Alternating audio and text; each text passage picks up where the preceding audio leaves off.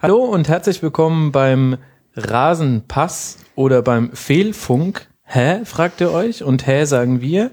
Der Grund ist folgender. Ihr seid beim Rasenfunk und wir hören die Schlusskonferenz, aber in einer einzigartigen Konfiguration, die eventuell nach Wiederholung schreit. Das müsst dann ihr bewerten am Ende der Sendung. Und zwar nehmen wir heute auf mit dem Equipment des geschätzten Ed Fehlpass. Jaitin Imre. Jaitin, schön, dass du hier bist. Ja, schönen guten Abend. Und Jaitin hat den äh, sehr, sehr empfehlenswerten Podcast Fehlpass, der schon viel länger aktiv ist als unser kleines Machwerk, nämlich seit fünf Jahren. Wahnsinn, unglaublich. Und man sieht es ihm kaum an. Also weder dem Jaitchen noch dem Podcast. Und Jaitchen nimmt immer vor Ort auf mit einem ähm, LKW voller Equipment. Ja, das ist richtig. Das ist gerade handlich verstaut hier bei mir im Vorgarten. Und wir probieren das mal, wie das so ist, so eine Aufnahme nicht über Skype, was uns wirklich auch audiotechnisch fies reingegrätscht hat in den letzten Folgen. Entschuldigung nochmal dafür. Ähm, jetzt machen wir das mal vor Ort und gucken, wie das so ist. Ja. Vielleicht wiederholen wir das mal. Und mit mir am Tisch, und das ist so schön, dass ich die Gäste endlich mal sehen kann, sitzt die Desiree. Hallo Desiree, schön, dass du da bist. Ja, hallo, schönen guten Abend. Desiree ist bei Twitter äh, äh, tösirö. Toesiröe. Ja, ja, das findet man schon zur Not. Wir verlinken das. Äh, folgt ihr, sie ist VfB-Fan. Das ja. muss reichen. Mehr gibt's dazu nicht zu sagen. So. Es gibt einen Spieltag, über den wir reden wollen. Und das ist, äh, ja, das ist der letzte, und zwar der 23. war das. Und da sind so einige Sachen passiert.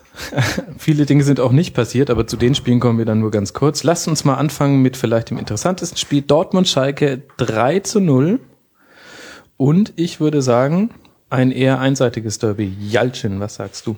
Ähm, ja, mehr, mehr als einseitig. Ähm, jeder hat sich ja auf diese ähm, ja, die Art und Weise, wie die Schalke aufgetreten sind, gestürzt und dann auch noch irgendwie aufgeführt, dass wie viel 31 zu eins wenige Torschüsse äh, eben für die Dortmunder da eben äh, rauskamen. Drei Torschüsse. Drei Torschüsse. So viel, also so viel Zeit muss sein. Nichts, äh, genau, nichts gegen Schalke. Aber ähm, ich habe ja auch hier ähm, die vielen Schalker so vernommen, so jetzt heute. Und das geht ja von, nee, das geht, es ist eigentlich nur Bestürzung, was da so ähm, bei den da so zu hören ist. Und ich muss sagen, wirklich zu Recht, ja. Ähm, unfassbar, was man sich da geleistet hat. Dieser Auftritt hatte schon so was von einem Jahr. Ähm, es ist ein Duell, wir wissen es, aber wir wollen möglichst irgendwie unbeschadet da rauskommen. Ähm, also wollen selber gar nichts irgendwie machen, ähm, wollen nur irgendwie verteidigen, was ja jetzt auch dem Trainer so ein bisschen angekreidet wird, beziehungsweise seinem Defensivkonzept. Und äh, meine Herren, wenn die Dortmunder jetzt noch einen Knipster gehabt hätten, dann wäre es zweistellig ausgegangen. Ja, aber das Problem ist ja, also dass, äh, dass Schalke sich hingestellt hat und gesagt hat, wir verteidigen jetzt nur, das ist ja jetzt nicht so hammerüberraschend, aber Sie haben ja nicht verteidigt. Also das war ja, das war ja grottenschlecht, also wie, wie oft da das Zentrum offen war. Mhm, die Serie, ich weiß nicht, warum ich dir als VfB-Fan diese Frage stelle. Aber, aber ich. wie ist denn das so, wenn eine Mannschaft hinten nicht so sieht? Nee, sorry. Ähm, stimmst Moment. du Jalcin zu? Ähm, ja, weil, also es, ich glaube einfach, dass Schalke sich da ein bisschen aufgegeben hat im Sinne von, ich meine, gut, der Trainer gibt die Marschrichtung davor, die Marschrichtung war klar, das hat die halt schon beschrieben, aber ähm, sich dann, ich meine, gegen eine Mannschaft wie Dortmund, die so offensiv anrennt und so presst, dann so schlecht hinten reinzustellen, das ist ja fatal. Ich meine, da müsstest du wenigstens sagen, gut, okay, wir kriegen eh ein paar rein, dann schauen wir, was das vorne was geht. Aber darauf war ja die ganze, ganze Aufstellung auch nicht ausgerichtet. Also ich war ehrlich gesagt ziemlich bestürzt, was da so von Schalkes Seite kam, nämlich war ja nicht viel. Und ähm, Dortmund hätte dieses Spiel, also ehrlich gesagt müssen die sich tatsächlich Gedanken machen, weil das 3-0 ist, ist quasi ist, äh, ist, ist eine Katastrophe aus Dortmunder Sicht, weil das ja. viel höher hätte ausfallen müssen. Also der, diese Chancenverwertung, ich meine, das wissen ja inzwischen alle, das sagt der Klopp selber. Ich meine, wenn er sich in der Pressekonferenz war es, glaube ich, oder in einem Spielinterview hinstellt und sagt, ja, weiß ja jeder, dass bei Dortmund die Chancenverwertung nicht so ist.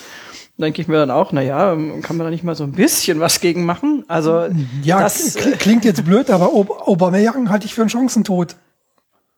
Also wenn der halt gegen Mannschaften mit ähnlicher Kragenweite ähm, nicht so viele Chancen kriegt und dann prozentual genauso viele versiebt. Halleluja. ja, aber er hat die hübsche, ne? Wir wissen schon. Also es sieht dann gut aus danach.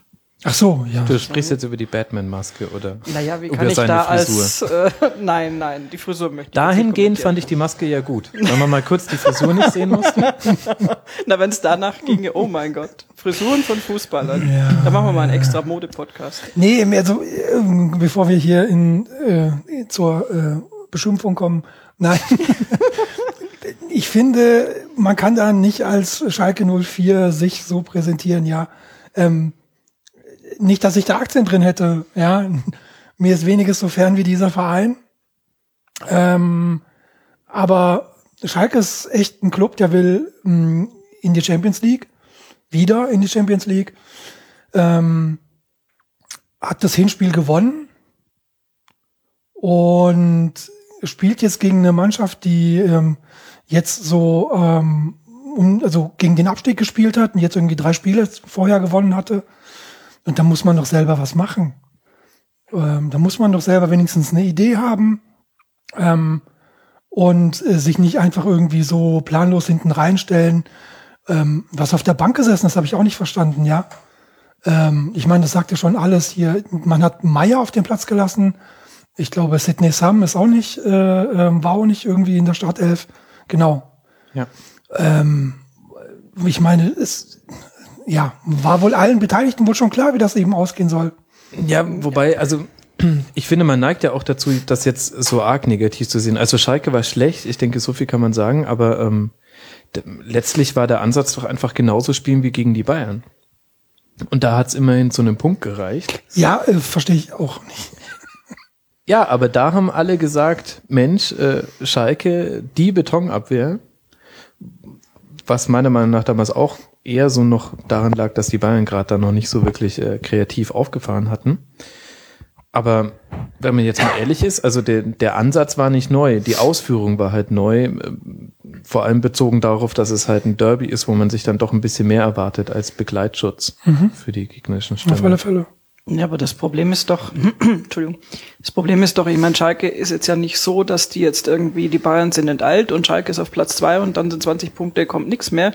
Ich meine, die sind ja, die kämpfen ja um die Champions League Teilnahme und ähm, also die müssen aktiv was tun. Also die sind jetzt nicht in der Situation, wo man sagt, ist doch eh wurscht, wie das Spiel ausgeht. Und sie müssen, ehrlich gesagt, ein Champions League Teilnehmer muss die Ambition haben, dann gegen Dortmund, die ja quasi auf dem Papier im Moment straucheln. Gut, das hat man gesehen, dass das jetzt im Moment nicht mehr so ist, aber dass man da dann zumindest ein, Punkt. ein Offensivkonzept hat. Also und, und nicht irgendwie sagt, okay, wir gucken, dass wir möglichst wenig Gegentore kriegen. Das ist ja eine, das ist ja eine, also das ist eine Haltung von, von, von, was weiß ich, äh, anderen Vereinen, die jetzt wirklich da spielerisch nichts entgegenzusetzen haben. Es ist ja nicht so, dass Schalke keine, keine Fußballspieler in Reihen hat. Und da, also ich wundere mich dann schon auch manchmal, was, was die, die Matteo da vorhat. Und vor allen Dingen würde ich dann gern wissen, wie er jetzt darauf reagieren will, weil er selber gesagt hat, das war jetzt irgendwie alles nicht so und ich muss die Konsequenzen ziehen. Wie diese Konsequenzen dann aussehen und dass er da sein Konzept in Frage stellt oder wie das dann gehen soll, das bin ich jetzt mal gespannt. Ja, vor allem ist halt die Frage, ob er nicht noch während des Spiels hätte Konsequenzen ziehen sollen. Also ähm, auch, auch Nicht-Fußball-Experten konnten ja sehen, dass das Zentrum jetzt nicht gerade dicht war. Boateng. Und, ähm, ähm, und dann weiß man allerdings auch, wenn irgendwo Gefahr entsteht, dann äh, wird die meist aus dem Zentrum heraus ähm, kreiert. Also müsst ihr mal Felix Magath fragen, der ja der als erstes bei allen Mannschaften, was er gemacht hat, der hat immer das Zentrum dicht gemacht, weil auf den Flügeln fallen keine Tore, auch berühmter Van Gaal-Spruch. Ähm, vielleicht hätte er im Spiel schon reagieren sollen. Na gut, hat er jetzt nicht. Extrem schlechte Vorstellung. Andererseits muss man sagen, ich will Schalke wirklich nicht in Schutz nehmen. Das Spiel war wirklich schlecht. Aber so arg viel passiert ist nicht. 35 Punkte, fünfter Platz, ein Punkt hinter Leverkusen auf dem vierten. Gegen die spielen sie in drei Spieltagen und die nächsten beiden Spiele dienen der Rehabilitation, würde ich mal sagen. Äh, zu Hause gegen Hoffenheim, auswärts bei der Hertha und dann wird's halt interessant zu Hause gegen Leverkusen. Aber ist jetzt noch nicht alles. verloren. Nein, das nicht, aber ich finde einfach die, die Haltung und die, ja, die Ausstrahlung ist halt dann fatal. Und das ist ja auch das, was dann, glaube ich, den, den Fans ja auch furchtbar zu schaffen machen muss. Ja. Ich meine, wenn du als Schalke-Fan in Revierderby gehst gegen Dortmund, dann willst du doch, dass die Mannschaft da auf dem Platz steht und sich den Allerwertesten aufreißt und irgendwas will und irgendein Konzept und irgendeinen Plan hat. Und wenn das so gar nicht sichtbar ist, dann äh, hilft dir das doch auch nicht, dass man dann hinterher sagt, naja gut, der Trainer wollte halt hinten zumachen äh, was ja, auch nicht stimmt. funktioniert hat. Also das ist für mich so von, von der von der emotionalen Außenwirkung furchtbar, finde ich. Mhm. Also für so eine Mannschaft. Wir vor sprechen jetzt nicht von irgendeinem Zweitligisten. Also. Vor allem ist das eine Sache, die man ja wirklich nicht an die man Theo festmachen kann. Also, dass sie da ähm, mit der Körperspannung von nassen Waschlappen übers äh, Feld gelaufen sind, das liegt mhm. nicht am Trainer, weil der gesagt hat, äh, wir spielen jetzt hier hinten mit einer Fünferkette, sondern da haben schon auch noch die Spieler ihr Pfund mit beigetragen. Gut, und auf der anderen Seite Dortmund die sind jetzt tatsächlich wieder da. Anders kann man es nicht sagen, oder? Du, ja, ganz ehrlich, ähm, wie viele Punkte sind es bis zur Champions League? So muss man ja rechnen. Äh, acht. Ja, genau, acht Punkte. Also, bitte. Jetzt äh, die ähm, letzten drei Gegner und Schalke, das ähm, lief denen jetzt, kam denen jetzt auch so ein bisschen entgegen. Aber ich finde, da ist wirklich noch alles drin und eine äh, zumindest die Qualifik die, die, äh, der vierte Platz. Genau, zumindest der vierte Platz sollte da noch echt drin sein. Mhm. Da können sich mal hier Schalk und Leverkusen, äh, die werden sich noch umgucken. Ja, Gladbach vielleicht auch. Vor allem die Chancen stehen gut für eine Serie, sage ich jetzt mal, wenn ich aufs weitere Programm gucke. Ähm, Dortmund auswärts in Hamburg, ja. da hat man noch eine Rechnung offen. Zu Hause gegen Köln. Da muss einfach vorne die Null nicht stehen, dann reicht's. Und dann auswärts in Hannover, die jetzt auch gerade nicht alles äh, aus dem Stadion fegen.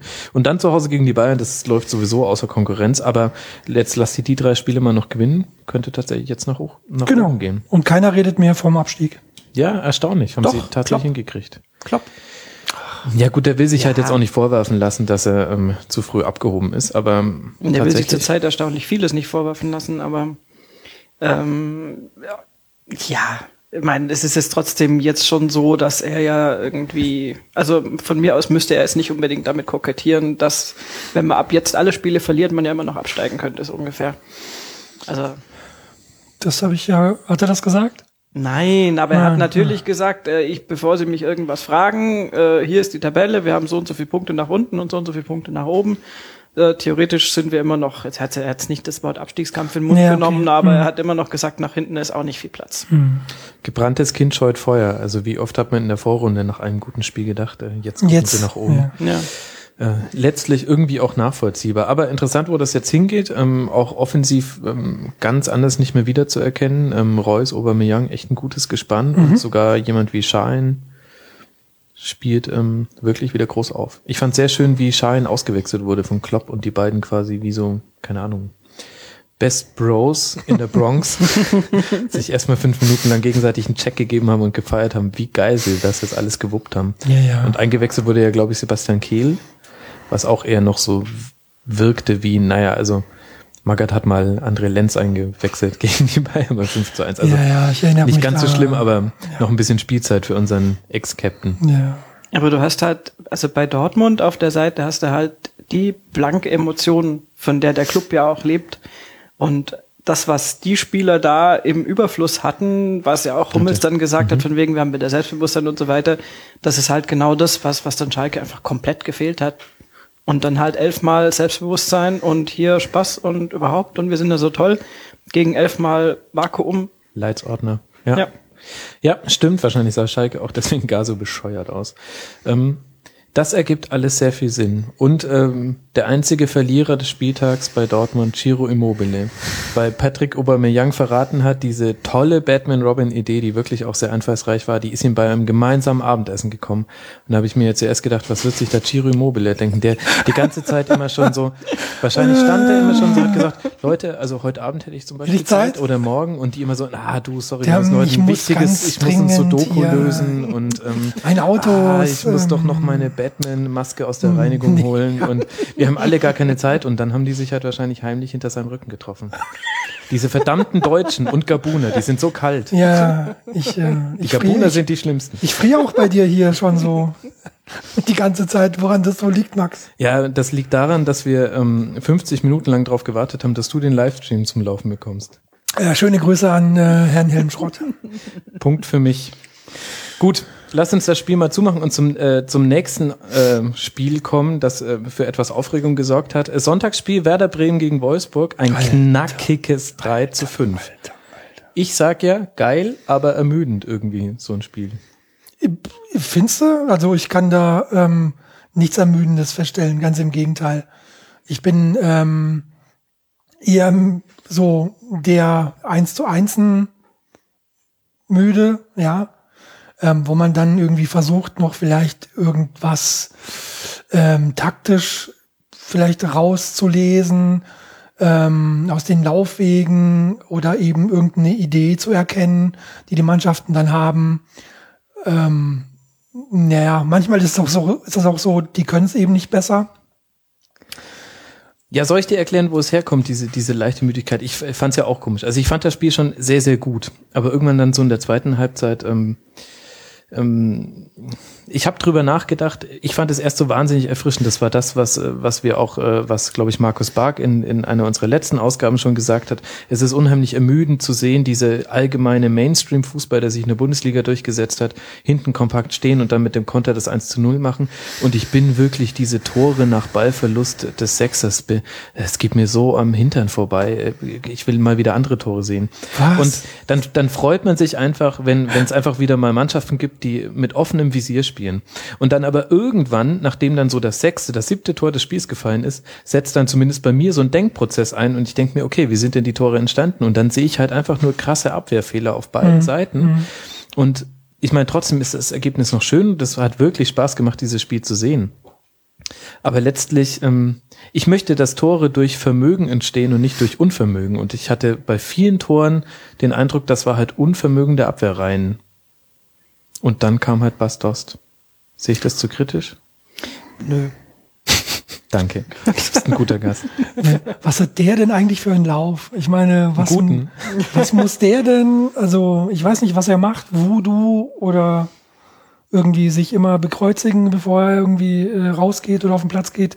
Ich weiß es nicht, aber unfassbar, was er für einen Lauf hat. Ähm, das äh, wird natürlich wieder abreißen und zwar je, kein Ding. Aber ähm, also an seiner Stelle würde ich da wirklich jeden Tag mit einem Grinsen, solange das klappt, äh, wirklich ähm, auf den Trainingsplatz und zurück. Also Macht er, super. glaube ich, auch. Also, Ja, ist ja, wirkt, Typ wirkt, dafür, ne? wirkt auch so, ne? Ja. ja.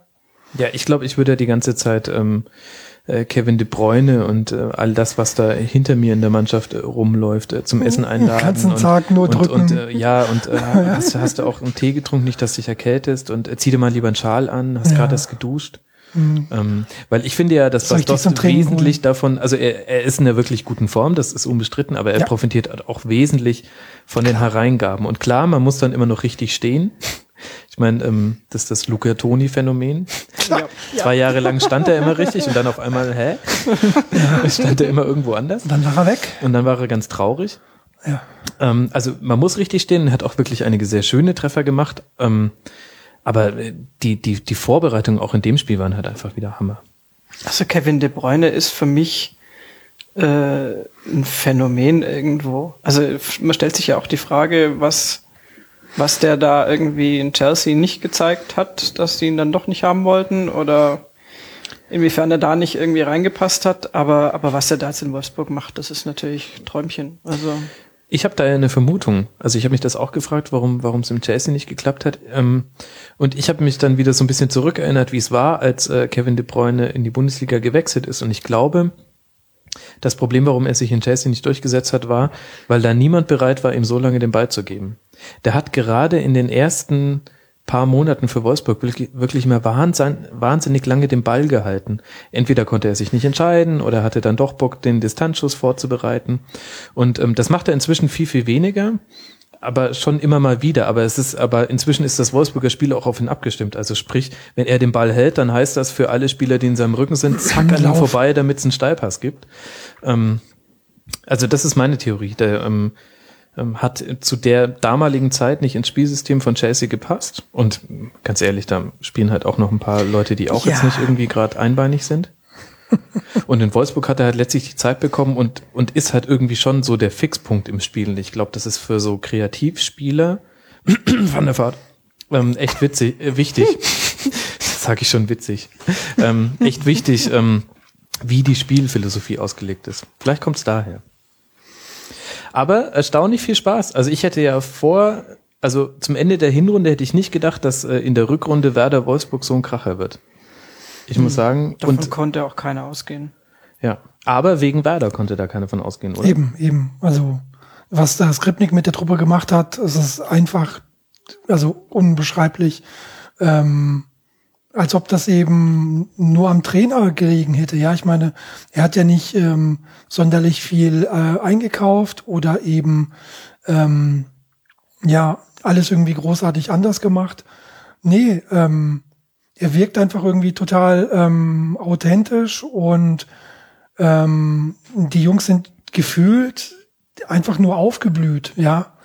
Was mich ähm, für diverse äh, Werder-Fans auch wirklich sehr freut. Ich finde, ähm, also ich will Werder Bremen aus irgendwelchen Gründen nicht in der zweiten Liga sehen. Ähm, da gibt's äh, andere.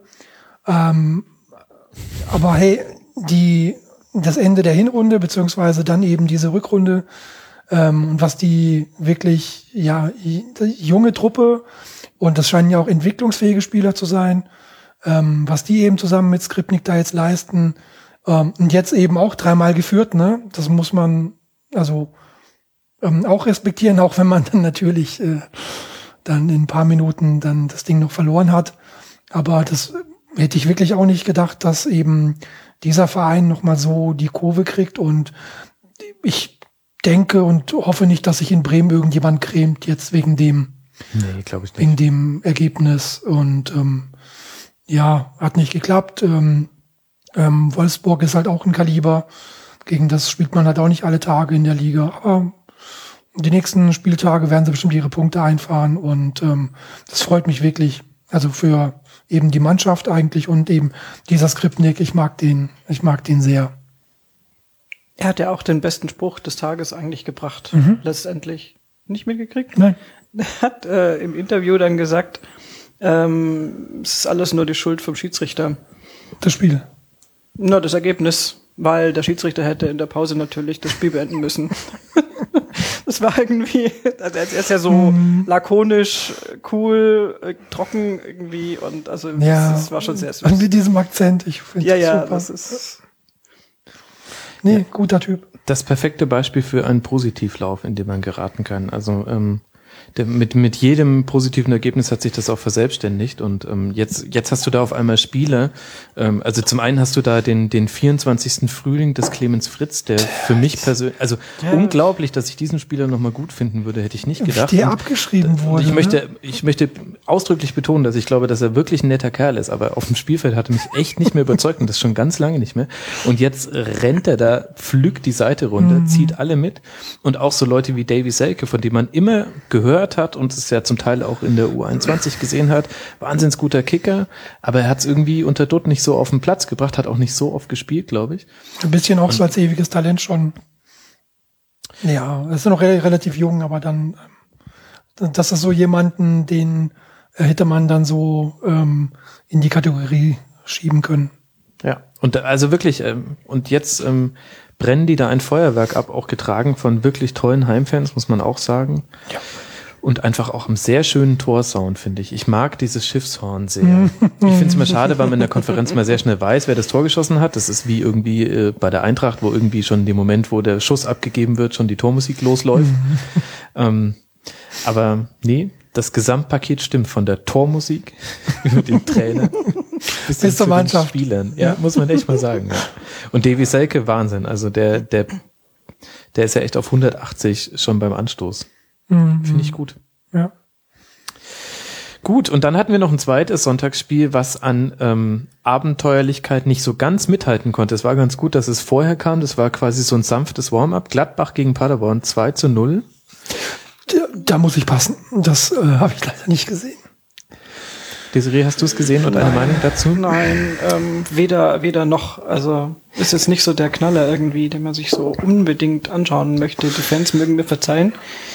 Aber ja, ich weiß, unverzeihlich. Nein, ich habe es nicht gesehen, tut mir leid. Dann lasst euch von mir sagen, der es natürlich gesehen hat, weil ich möchte natürlich die Hörer nicht im Stich Mhm. lassen. Könntest du da noch so ein bisschen mehr Seife in meine Stimme legen, bitte? Ja. Ich, ich versuche den Seifenknopf am Mischpult. ja danke. Aber leider. Der ist bei dir die ganze Zeit schon auf. It's up to 11. Mhm. Ähm, ja, also ihr habt auch nicht wahnsinnig viel verpasst. Äh, Gladbach hat jetzt endlich seinen Europapokal-Fluch in Anführungszeichen ähm, Ach so, besiegt. Das heißt, die haben genau. jetzt endlich mal Nach dem- gewonnen nach dem, nach dem Ja, Europapokalspiel, ja. was vor allem deshalb eine gute Nachricht ist, weil wir dann ja jetzt doch nicht das Montagsspiel brauchen. Das war so ein Hauptargument von Seifert im aktuellen Sportstudio, warum das Montagsspiel Ja. kommen muss, damit die armen Europa League Clubs Die noch einen sieben, Tag mehr die da noch Generation drin haben, sind, ja. damit sie mal nicht mit 32. Finale, sondern im 16. Finale ausscheiden. Als Seifert kam, bin ich übrigens eingeschlafen. Nichts verpasst. Entschuldigung. ähm, vielleicht können wir da später nochmal Ja, kurz drüber reden. Entschuldigung. Ja. Ähm, und bei Paderborn muss man sagen, irgendwie, jetzt spielen sie ein bisschen so, wie man es vorher erwartet hat. Also, Mhm. ähm, also was sie, sie haben, kommen immer noch zu Chancen. Das ist ähm, durchaus, nein, nicht erstaunlich, aber ähm, also auch dieses Spiel hätten sie nicht verlieren müssen. Es war am Ende schon gerechtfertigt, aber sie hatten ihre Chancen. Aber denen fehlt halt so ein bisschen die Lockerheit. Man muss sagen, dass Breitenreiter jetzt auch nicht mehr das glückliche Händchen bei den Einwechslungen hat, was er halt eine Hinrunde auch ganz oft hatte. Also am deutlichsten war es damals beim Heimspiel gegen Frankfurt. Und jetzt rutschen die halt langsam hinten rein. Das wird noch eine lange Saison. Aber das Schöne ist, sie können es ja trotzdem irgendwie genießen. Die Frage, wie genießbar das nächste Spiel war, über das wir reden, das äh, möchte ich zur Diskussion stellen. Leverkusen gegen Freiburg, 1 zu 0. Äh, ja, auch da äh, muss ich, glaube ich, äh, informationstechnisch passen. Auch das ist nicht so schlimm. Also wir müssen auch, ähm, das ist der Unterschied zu, zu manch anderem Fußballformat. Wir müssen nicht über alles reden. Am interessantesten fand ich die Szene, das habe ich gesehen im Blog falsche9.net. Es gab eine kurze, einen kurzen Moment im Spiel, in dem sich alle 22, äh, ein und, nein, alle 20 Feldspieler, 20, so ja. ist es richtig, ähm, in einer Fläche aufgehalten haben, die, ich glaube, Kleinfeldformat hatte oder sogar nur ein halbes Kleinfeld war, also irgendwie so 20 Meter mal 21 Meter, was wirklich sehr bizarr aussieht, ähm, so an, auf Höhe der Mittellinie. Und das ist auch schon das Wichtigste zu diesem Spiel, meiner Meinung nach. Ja gut, ich finde es erwähnenswert, dass Rolfes das Tor gemacht hat und dass Rolfes in seiner, wie soll man sagen, Farewell-Periode jetzt irgendwie da Lame Duck ja Goodbye Season. Wirklich? Ich, ich kriege ja da von diesem Verein auch wenig bis gar nichts Rolfes mit. ähm, hat sein, habe ich das geträumt? Rolfes hat seinen Abschied zum Saisonende angekündigt vom Profifußball. Ist das der? Ja, ich auch abgespeichert, ja. Ja, also wenn ich mich jetzt nicht total täusche. Und das war jetzt so ein Spiel, wo er wirklich einfach sehr präsent dann war, Okay. das Tor auch gemacht hat, das Entscheidende. Und ja, man hat irgendwie so das Gefühl, dass er da jetzt so am Schluss das noch irgendwie einen guten Schluss dahin kriegen will Hm. und sich quasi auf dem Zenit dann verabschieden will. Krass. Nee, wusste ich wirklich nicht. Ich bin, das ist ein Zeichen dafür, dass ich zu selten bei meinen Leverkusener Freunden Fußball gucke samstags. Ja, und sicher auch ein Zeichen dafür, dass äh, Simon Rolfes vieles hat, aber nicht die schillerndste Persönlichkeit. Also er ist, er ist nicht der Papagei unter den Nee, Bundesliga-Paradiesvögeln. ich hätte ihn auch so nicht eingeschätzt, aber Aber ich hatte es auch so abgespeichert, ja. Ja, okay. Ja, und Freiburg erstaunlich, ähm, aber, oder was heißt erstaunlich, aber sie kriegen es einfach gerade nicht auf die, auf die Straße, das Potenzial, was die Mannschaft echt hat, was aber auch wesentlich damit zusammenhängt, dass mit Memedi und Petersen halt die einzigen beiden Zielspieler im vorderen Drittel weggefallen sind. Ähm, mhm, die waren verletzt. Wenn man jetzt ne? immer sieht, wie, wie Schuster, Der Mimedi ist, glaube ich, wieder da, aber der kann halt noch nicht so doll Hm. jetzt seit er wieder. Und Petersen, der ist doch erst seit der Rückrunde da. genau, und hat sich dann gleich, hat dann erst noch schön, wen hat er abgeschossen? Drei Buden. Eintracht Frankfurt, 4 zu 1, ja, war das das Spiel? Ich glaube, ja. Ja, ja, ähm, drei Buden hat er gemacht, glaub ich. Und dann hat er noch ein Spiel gemacht, ich glaube, dann hat er sich schon verletzt. Hat sich krank gemeldet. wie es halt immer so läuft. Äh, ist aber nicht so. Nein, nein, nein, nichts gegen Petersen, wirklich ein Riesenkerl. Ich fand den immer sehr sympathisch, auch in der Zeit in München. Ähm, ja, ähm, hat, finde ich, äh, zu wenig Chancen gekriegt. Ähm, ja, aber ich glaube auch nicht, dass der so auf Dauer zu uns gepasst hätte. Also ich habe das nie verstanden eigentlich, muss ich gestehen. Den Kauf damals? Ja. Also, also für, ich habe mir sofort gedacht, oh mein Gott, der geht da ein wie eine Primel. Also, Ja. weil es einfach, ich, keine Ahnung, also ich hätte ihm einfach einen anderen, äh, wie soll ich sagen, eine andere Bühne gewünscht irgendwie. Also der, also es war nur so ein Gefühl, aber ich, also ich habe wirklich gedacht, dass der Wechsel bekannt wurde.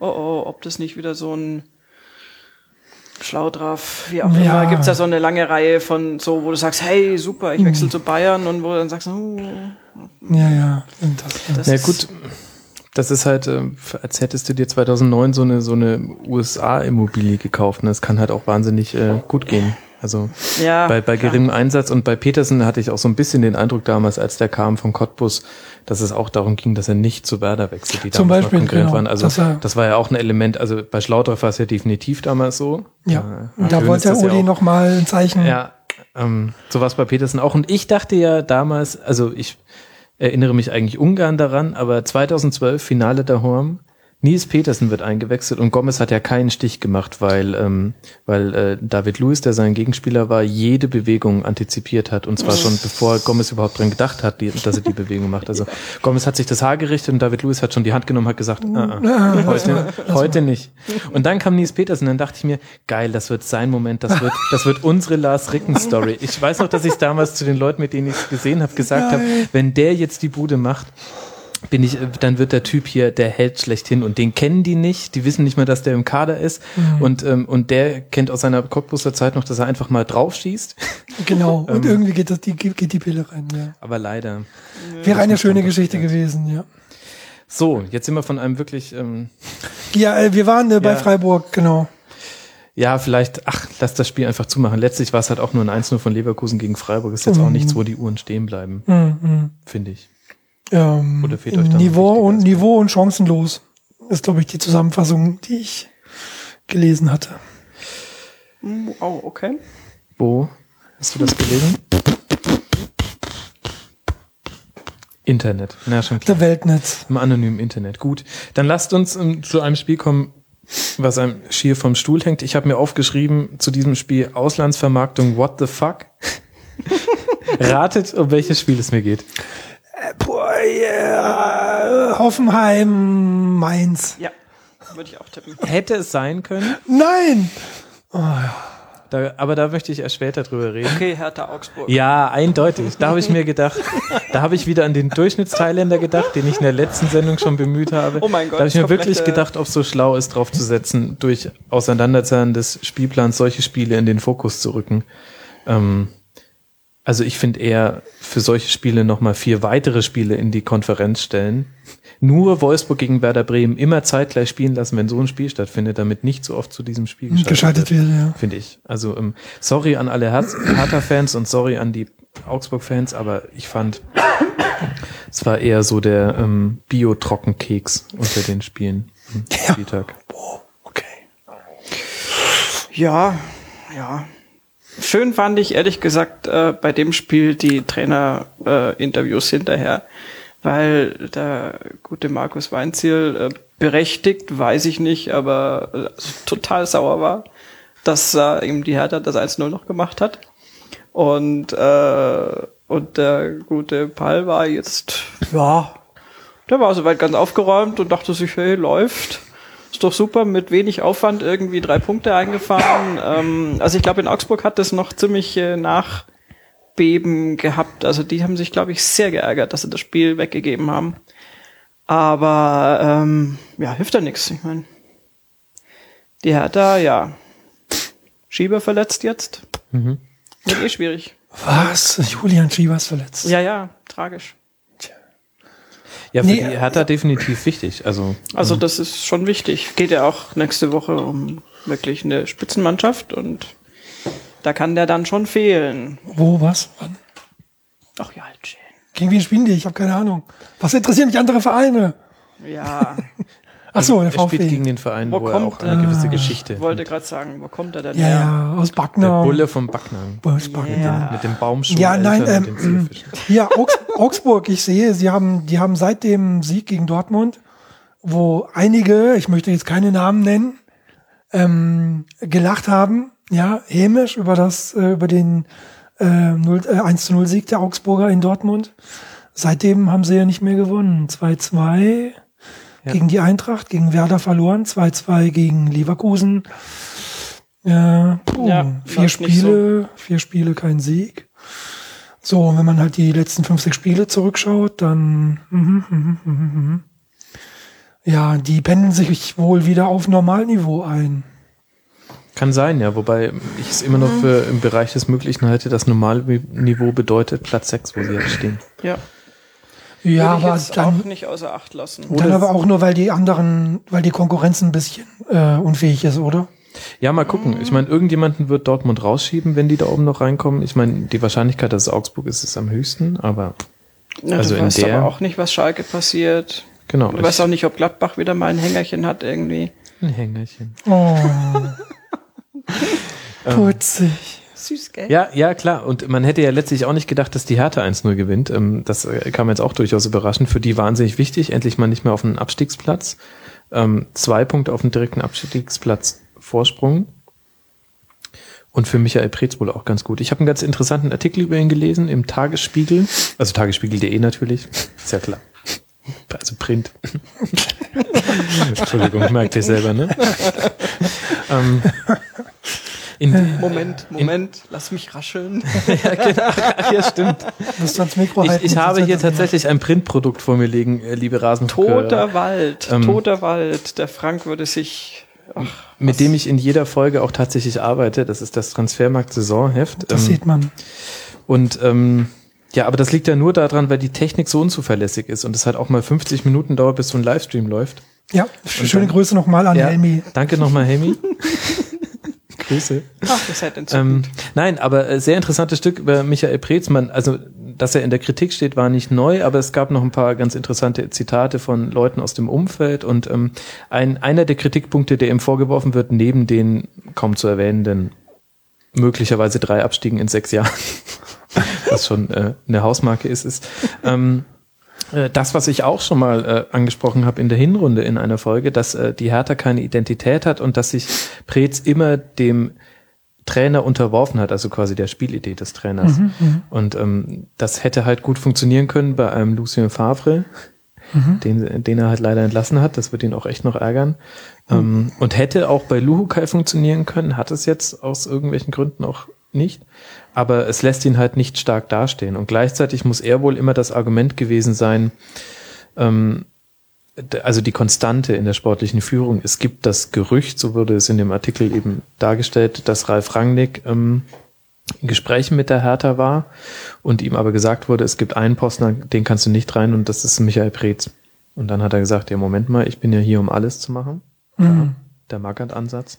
Ja, vor seinem ähm, ähm, Rasenball-Engagement. Genau, genau, das war der Fall. Ah, ach so. Mhm. Und ganz interessant, ähm, das ist eher so Trivia-Wissen, würde ich sagen. Thomas Tuchel hat sich äh, damals, noch bevor er dann bei Mainz war, beworben, die C-Jugend von Hertha trainieren zu dürfen und wurde abgelehnt.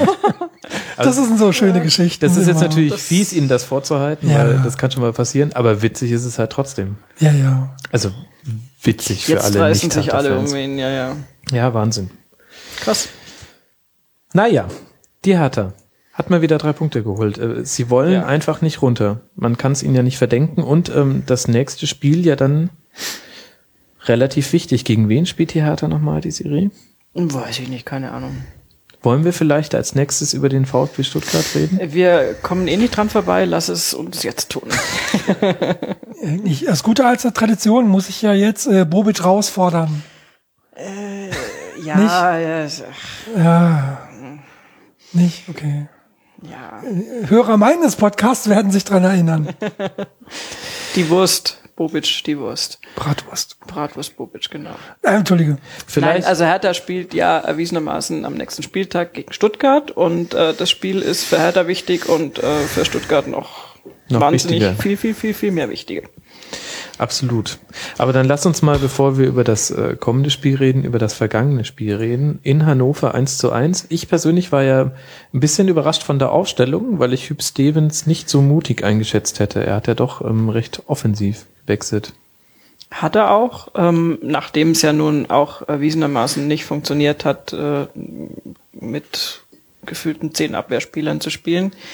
Ähm, ich glaube aber, dass man ihm in einer Hinsicht wirklich nicht, äh, nicht vorwerfen kann, dass er sein, nur seine ein, eine einzige Einstellung praktisch da durchdrücken will. Er hat schon immer wieder, also er hat jetzt in den ersten Spielen des Jahres wirklich unglaublich viel auf die Abwehr gesetzt und entsprechend auch aufgestellt. Ähm, das Spiel gegen Hannover war deutlich offensiver orientiert mit im Prinzip vier Offensivleuten vorne. Mhm. Weil es natürlich auch vorher einfach, ja, selbst wenn es hinten jetzt irgendwie halbwegs geklappt hat, aber war ja null Verbindung zu den, zu den Stürmern vorne da. Und äh, die konnten sich entsprechend da auch, konnten ja auch einfach gar nichts machen. Und ähm, ich glaube, es gibt immer zwei Kritikpunkte bei Stevens. Zum einen, der macht nur hinten zu, also die Null muss stehen, und zum anderen, er mag keine jungen Spieler, woher das auch immer kommt. Ähm, das ist jetzt irgendwie gar nicht so. Er hat in Stuttgart natürlich auch nicht die Riesenwahl, ähm, die nur die etablierten Spieler zu nehmen und die Jungen außer Acht zu lassen, weil es gibt ja im Moment auch gar nicht so viele. Aber er zeigt immer wieder in seinen Aufstellungen durchaus, äh, ich würde es fast schon Experimentierfreudigkeit nennen. Na, kann man schon sagen. Also die von gegen Hannover fand ich jetzt, also hätte hätte ich niemals so vorhergesagt, weil ich es ihm tatsächlich auch nicht unbedingt jetzt zugetraut hätte, nach diesem Defensivgebaren der letzten Spieltage. Aber es zeigt, dass er da was, was machen wollte. Und ich habe so ein bisschen schon die These, dass er halt versucht, es äh, von hinten aufzuzäumen, erstmal hinten halbwegs ein bisschen in die Abwehrstabilität reinzubringen, weil das ja immer der große Krux auch war und auch immer noch ist. Mhm. Da fehlt natürlich auch ein Rüdiger massiv, mhm. nach meiner Einschätzung. Und, Wie lange ist er denn noch verletzt? Keiner weiß was. Also ich weiß nichts. Das ist irgendwie ominös. Er müsste eigentlich schon längst wieder da sein, nach meinem persönlichen Ermessen. Aber also, du hörst nichts. Ich weiß jetzt nicht, keine Ahnung. Es mhm. gibt hm. vielleicht Leute, die da was drüber wissen. Ich weiß nicht, wann er wieder eingreift. Mhm. Und ähm, es ist insofern, der fehlt natürlich massiv. Baumgartel hatte jetzt diesen quasi spielentscheidenden, nee, nicht spielentscheidenden, er hatte den Fehler im letzten Spiel mhm. gemacht, äh, der ja dann mit diesem ihn umarmenden Fan dann so groß rauskam den kannst du ja gar nichts vorwerfen, aber er hat durchaus da wirklich viele junge Leute in der Mannschaft drin und er mhm. versucht was auf jeden Fall. Das kann man ihm nicht vorwerfen, dass das Spiel jetzt 1-1 ausgeht. Hat ihn äh, aus meiner Sicht enorm angepisst, wenn ich das so sagen darf. Man möge mir den Ausdruck verzeihen, aber mhm. mir fällt tatsächlich kein besserer ein. Was sich dann auch in dem Gebaren nach dem Spiel geäußert hat, was ja in der Presse und im Fernsehen und überall äh, aufs Profundeste kritisiert worden ist von wegen Slapstick-Show und Galgenhumor und äh, Stevens macht sich lächerlich und so weiter. Ich glaube, der war einfach, der versucht halt da was zu machen. Das ist jetzt äh, nicht der unerfahrenste Trainer. Er setzt dann auch auf Offensive. Das Spiel läuft irgendwie gut. Die Mannschaft hat besser gespielt als in den letzten Spielen. Und dann ist halt wieder 1-1. Mhm. Und dieser eine Punkt, der halt vielleicht mal später entscheidend sein kann, aber halt im Moment irgendwie scheinbar nichts bringt. Und mhm. das ist, glaube ich, unglaublich frustrierend. Und ähm, das ist sicher zum Teil die Erklärung dafür, dass er dann da so dermaßen angefressen war. Ich finde es auch ehrlich gesagt, ähm, ja, man kann über das Verhalten von Spielern und Trainern nach dem Spiel berichten, aber letztendlich ist das doch immer nur eine Folge dessen, weshalb wir ja auch den Fernseher anmachen und das waren halt die 90 Minuten davor. Deswegen bin ich immer ein Freund, diese Nachspielgeschichten nicht so groß zu fahren. Mhm. Gerade auch, weil ich möchte ja, dass die nicht immer nur so weichgewaschene Aussagen geben. Aber gut, bevor wir das Thema noch aufmachen. Ja, es lief. Aber wenn ich da einhaken ja. darf, das Interessante ist einfach, dass kein Mensch, überhaupt niemand, auch wenn du Artikel irgendwo, ob nun online oder auf totem Wald irgendwie liest, da kommt maximal irgendwie ein Spielablauf, da kommen keine Einschätzungen dazu, kommt gar nichts. Das Spiel ist eigentlich überhaupt nicht relevant. Das wird sich nur über Stevens aufgeregt und über Dutt aufgeregt, was mich schon fast zu der Hypothese hinreißt, dass das Ganze ein ganz bewusstes Ablenkungsmanöver mm. ist, was der Stevens irgendwie so nach Uli Hoeneß Manier irgendwie auf äh, so in Szene setzt, um ja, letztendlich Nein, weiß ich nicht. Ich glaube noch nicht mal, dass es geplant war, aber es hat eigentlich für mich denselben Effekt. Jeder spricht über den Trainer und was er doch für böse, böse Aussagen gemacht hat, die ja die, die Mannschaft irgendwie auch noch runterziehen. Letztendlich kümmert sich im Moment keiner um die Mannschaft und alle hacken auf Stevens und auf Dutt rum. Mhm. Und das wäre dann der Effekt, dass dann hinterher vielleicht die tatsächlich die Ruhe haben, um sich diesem Freitagsspiel und der Vorbereitung darauf zu widmen. Keine Ahnung, ist gewagt natürlich, sagt auch außer mir keiner, aber pff, mir ist das ehrlich gesagt wurscht, was der Stevenson nach so einem Spiel sagt. Und wenn er sich da aufregt und wenn er die Journalisten angeht, dann ist das halt so. Ja.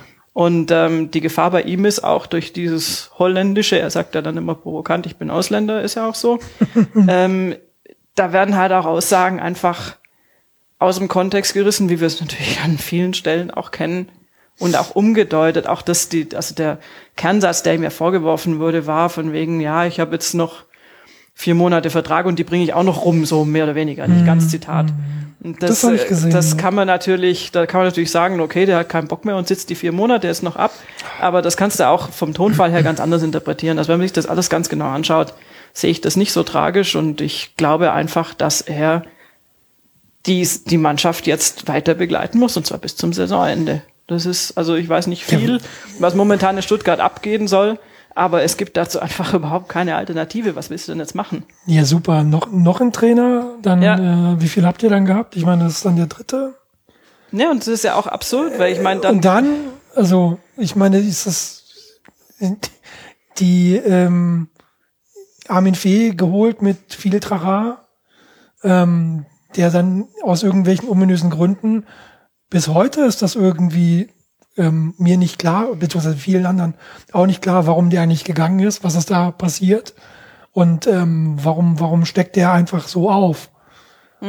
Also hat sich das irgendwie, hat, hat das die VfB-Fans irgendwie nicht interessiert oder hat man da, ist das egal oder hilft das nicht weiter, wenn man eine Erklärung dafür hat, für den, für den, für das nächste Spiel? Ähm, ich, also irgendwas muss da irgendwie passiert sein oder er hat irgendwie gesehen, dass er hat irgendwie diesen, diese Mannschaft überschätzt.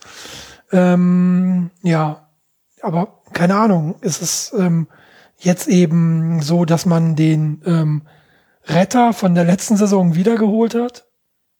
Ähm, und jetzt steht man wieder auf dem letzten Platz. Ähm, und jetzt dann irgendwie noch mal noch, noch, noch einen neuen zu holen. ein Retter, Retter. Ein, Ret ein Retter, genau. Ähm, the guys to äh, get back the guys. Äh, egal. Ähm, die, äh, was sollen die Jungs denn machen? Ich glaube, ähm, es gibt wirklich keine Alternative zu, äh, ähm, ja, zu dem, dass man eben Stevens behält. Ja, aber andererseits hast du ja auch das, ähm, das Gegenbeispiel gerade auch eine Li- Liga rumhüpfen. Also bei Skripnik waren sich jetzt auch nicht oder sind sich auch bis heute die Leute nicht klar. Ob das jetzt irgendwie, äh, also an taktischen Wunderdingen liegt es nicht, dass äh, Bremen so gut spielt, sondern die haben sich halt in so einen Lauf reingespielt. Und sollte jetzt der VfB auch noch gegen die Hertha verlieren und dann sind es, also jetzt sind es ja glaube ich vier Punkte auf dem Relegationsplatz. Echt? Ähm, und dann könnten es mutmaßlich mehr sein.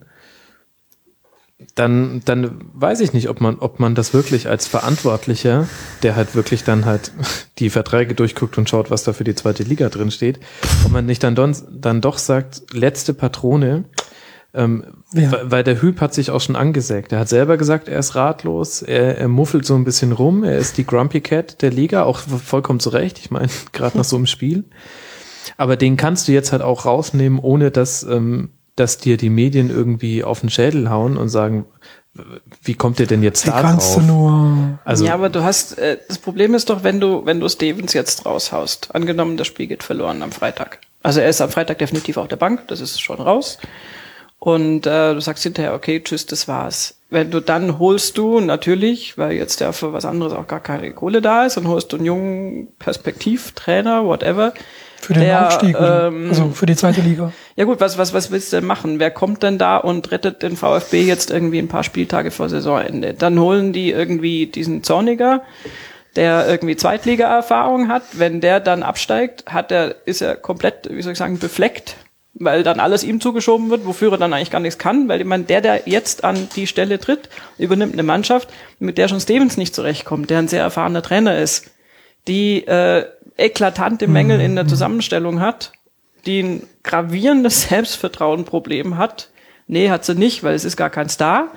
Und dann kannst du auch kein Problem mit haben. Und, und wenn du dann einfach, also wirklich ein, ein böse formuliert, eine schlechte Kaderzusammenstellung, mangelnde mangelndes Selbstvertrauen, nicht mangelnde Spieleinstellung. Das ist der einzige Unterschied, den ich noch sehe, zum Beispiel zu Hamburg, wo ich mich manchmal frage, wie äh, lustlos rennen die eigentlich in der Gegend rum. Die Jungs haben gekämpft. Die haben in dem Hannover-Spiel wirklich was gewollt. was äh, ja, blöderweise und absurderweise, aber dann doch für mich ganz klar zusammenhängend auch in der roten Karte vom Harnik resultiert. Weil wenn dem alles egal wäre, dann hätte der sich nicht aufgeregt, dass der böse Stindl den Ball festhält und ihm nicht gibt. Und, ähm, und die Mannschaft hat sich bemüht.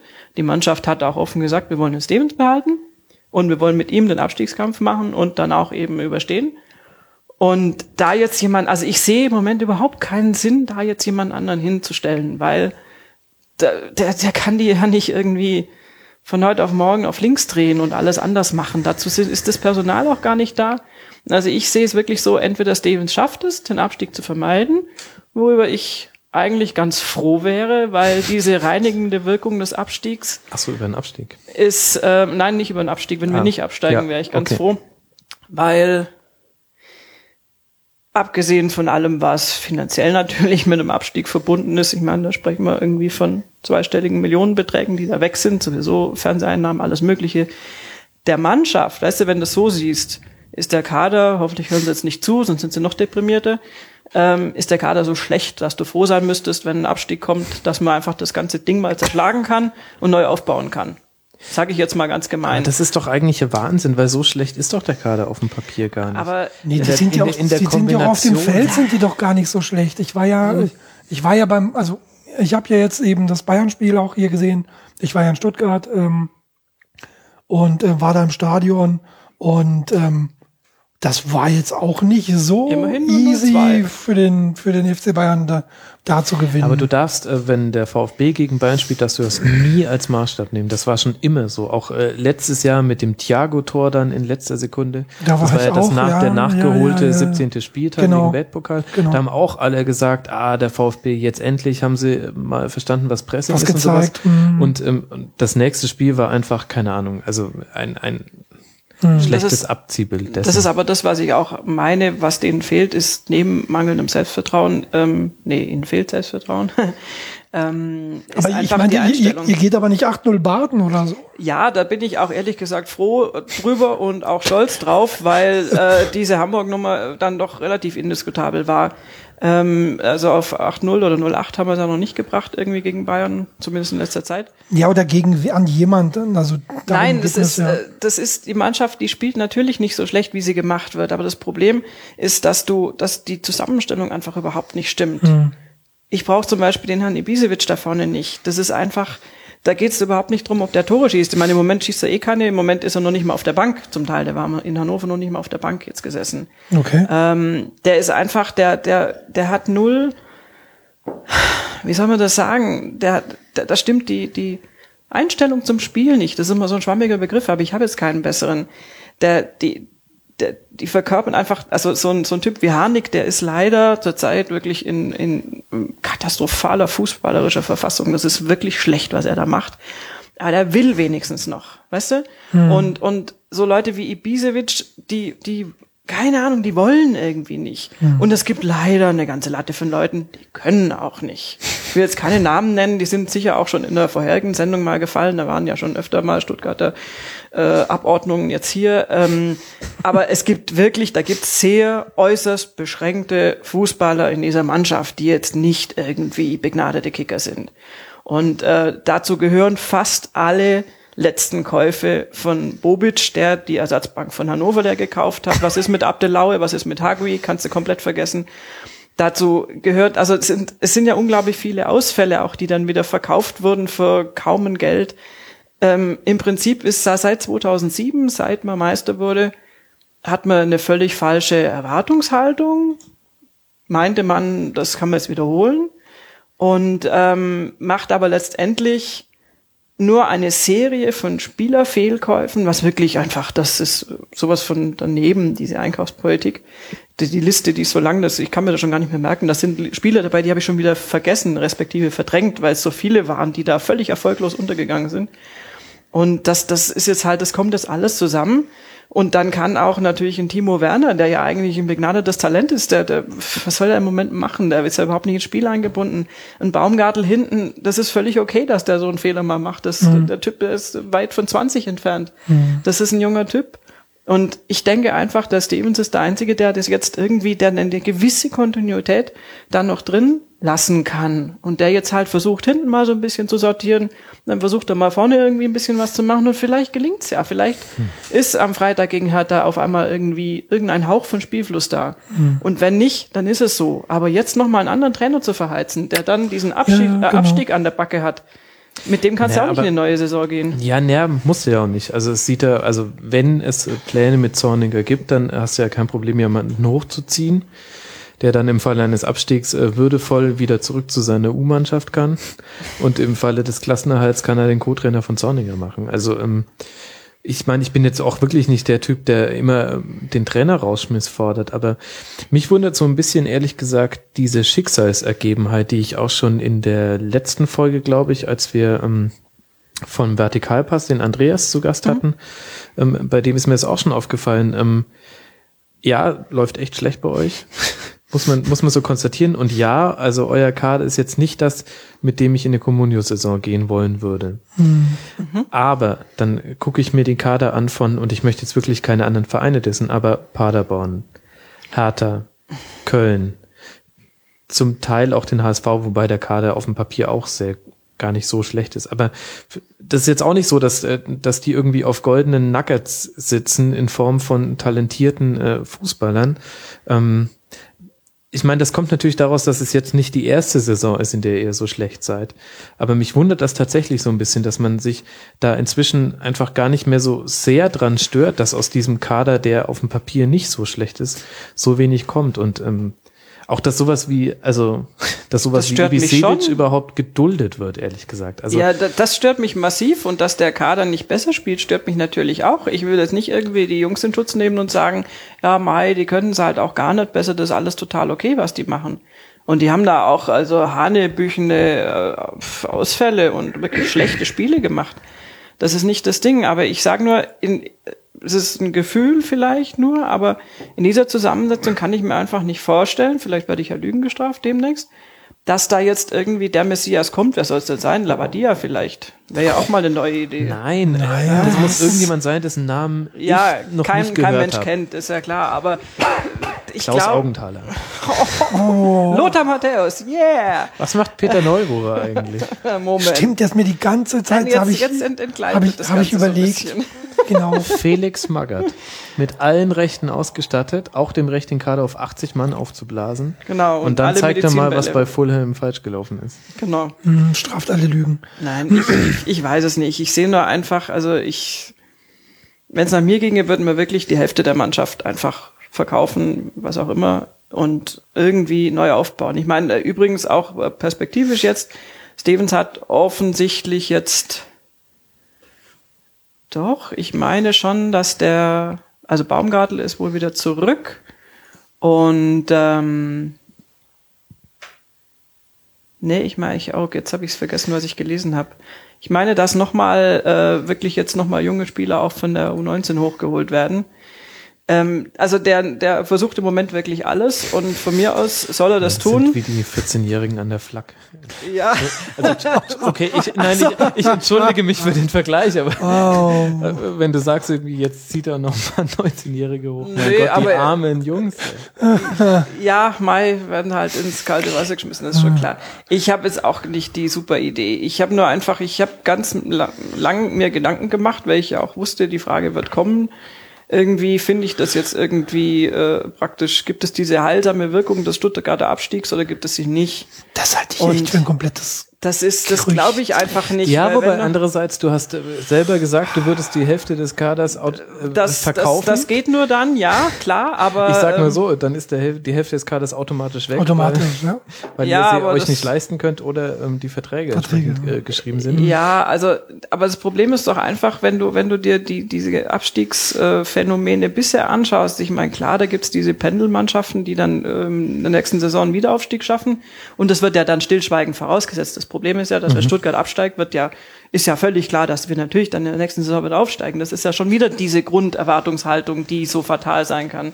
Und wenn das aber nicht passiert, dann dümpelst du halt auch mal, ich meine, ich will jetzt nicht irgendwelche Mannschaften aus unserer Stadt, die wir ja nicht irgendwie thematisieren normalerweise. Ähm, also aber, wir nehmen gerade in München auf. Nur so. Äh, für ja. die Hörer da draußen. Nein, aber wenn, wenn du irgendwie. Die, Ja, okay. Ne? Nee, also klar, das Risiko von einem Abstieg ist immer höher. Also man sollte nie auf einen Abstieg hoffen.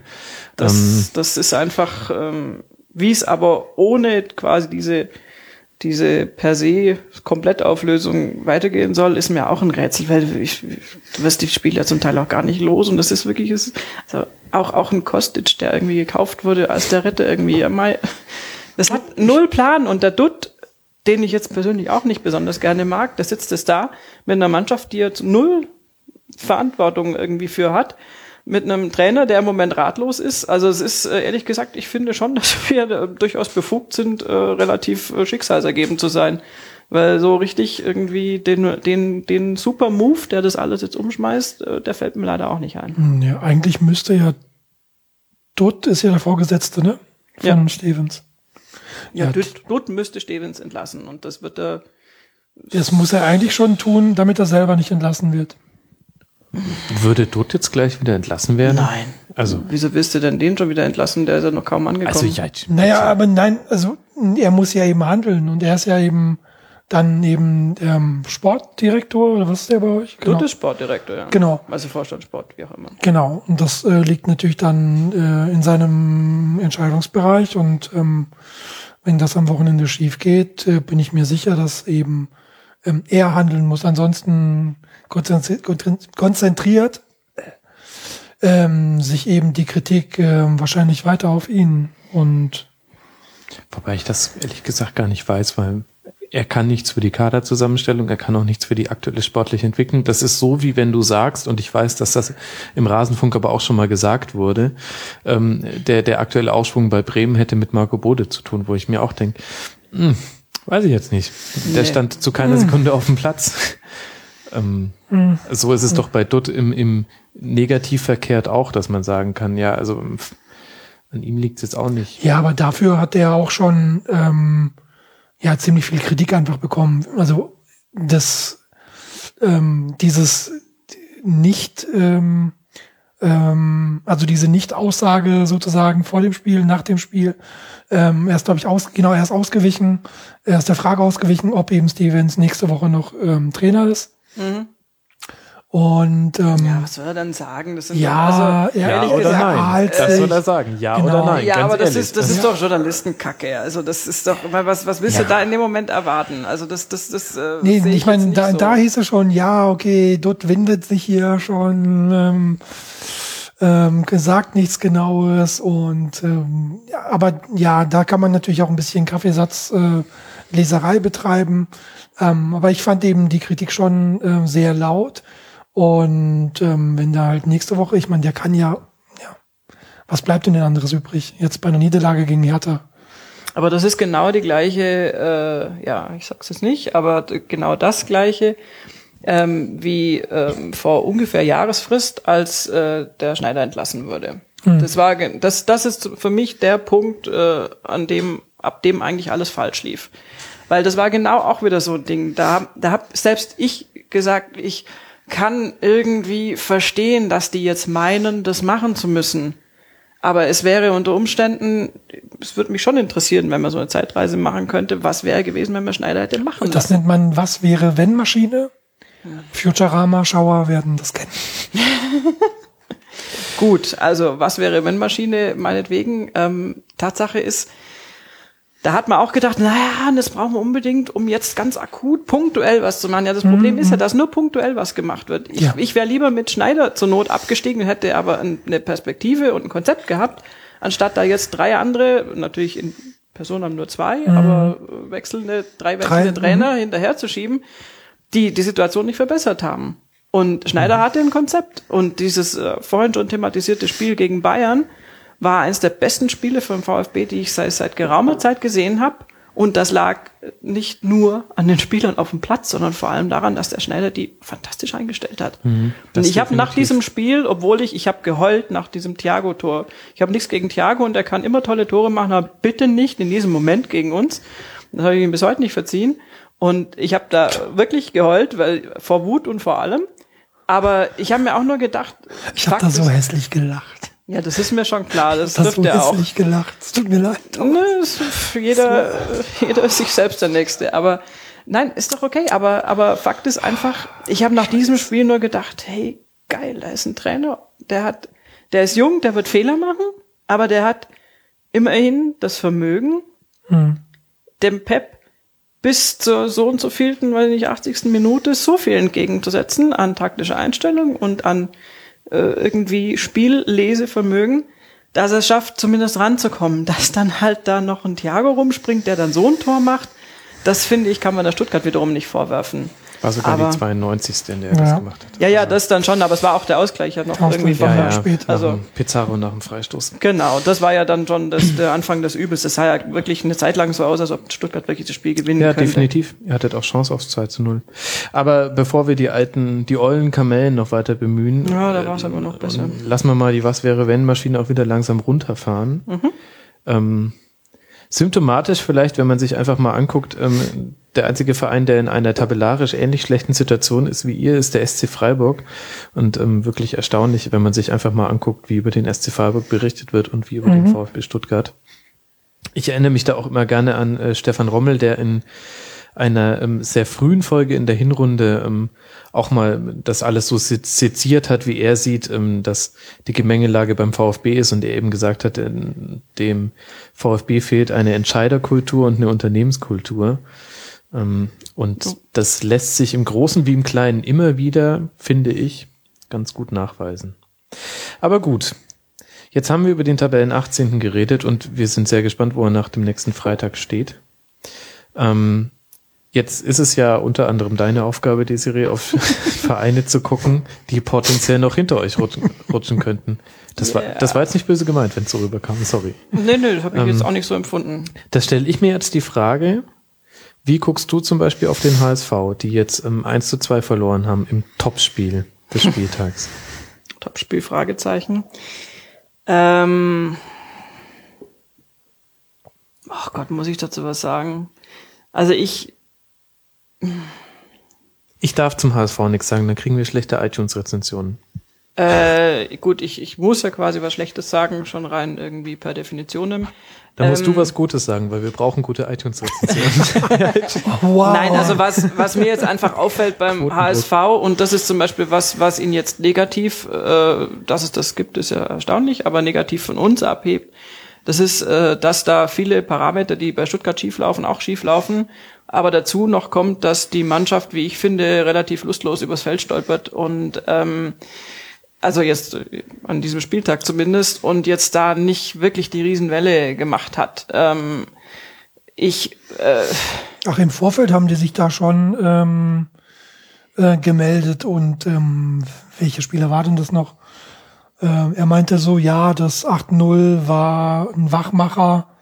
Ähm, wir wissen jetzt, wir haben eben uns äh, alles analysiert und haben uns unterhalten und äh, ähm, wissen jetzt eben, wo unsere Probleme sind und werden jetzt eben versuchen, in restlichen Spielen das auch zu zeigen. Ähm, ja, ist ja wohl auch, ähm, also am Wollen hat's wohl nicht gescheitert, so. Ähm, Nein, das ist nicht so, dass die nicht wollen, aber es ist jetzt irgendwie, ich weiß es nicht, also jetzt mal ohne, ohne Stuttgart-Brille ist es jetzt keine Mannschaft, von der ich im Moment sage, da gucke ich ein Spiel, wie zum Beispiel jetzt, also gerade das, das Bremen-Spiel, wenn wir jetzt mal vergleichen, da ist, das sind andere Vibes dahinter irgendwie. Da ist ein Trainer, der da einfach andere äh, offensichtlich andere Nervenzellen da bei den Spielern aktiviert und und äh, diese, ich meine, ich ehrlich gesagt bin ich von dieser Bremer Abwehranfälligkeit da auch äh, etwas äh, abgeschreckt. Also ich weiß auch nicht, äh, ob das auf Dauer so gut ist, aber da ist da ist ein Geist da und da ist ein Wille da und die Mannschaft macht irgendwas. Und beim HSV habe ich aber auch immer ehrlich gesagt ähm, das Gefühl, dass da und das ist auch so ein Strukturproblem, ein bisschen ähnlich wie bei uns dass da auch permanent eigentlich der Zinnbauer in Frage ist, seitdem er eigentlich da ist. Die haben den Findest du? angestellt.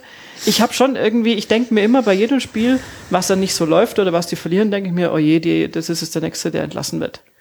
Habe ich so das Gefühl, vielleicht äh, schätze ich das Gut, völlig es gab falsch da jetzt auch wilde Gerüchte, habe ich das richtig abgespeichert mit Labadier oder sowas? Ich habe es nur bei Twitter vorbei. Ich habe es halt mit Entsetzen gelesen, aber ich habe es dann eher für einen Witz gehalten. Deswegen hast du ihn gleich bei euch ins Spiel Ja, das gebracht. war jetzt die Anspielung darauf. Also sonst wäre ich auf die Idee Ah. nicht gekommen.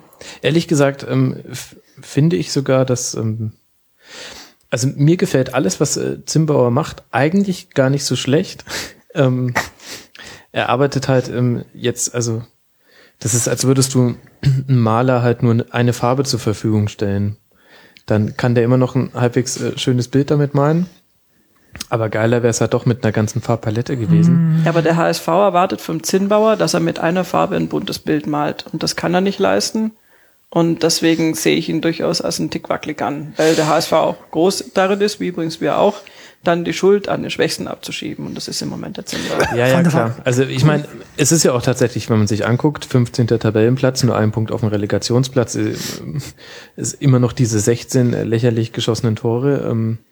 Klar, stehen Das nicht gut da und auch das 0 zu 8 war jetzt nicht gut, aber ich muss sagen, ähm, wenn ich mir nur mal die Mannschaften angucke, die jetzt unten drin stehen, also ähm, Mainz, Köln, Hertha, HSV, Paderborn, Freiburg, Stuttgart und wenn ich mir angucke, wie haben die vor 10 Spieltagen gespielt und wie haben die vor 14 Spieltagen gespielt, dann erkenne ich bei wenn ich ähm, eine positive Spielidee-Veränderung ähm, erkennen will, dann sehe ich die eigentlich am ehesten beim HSV.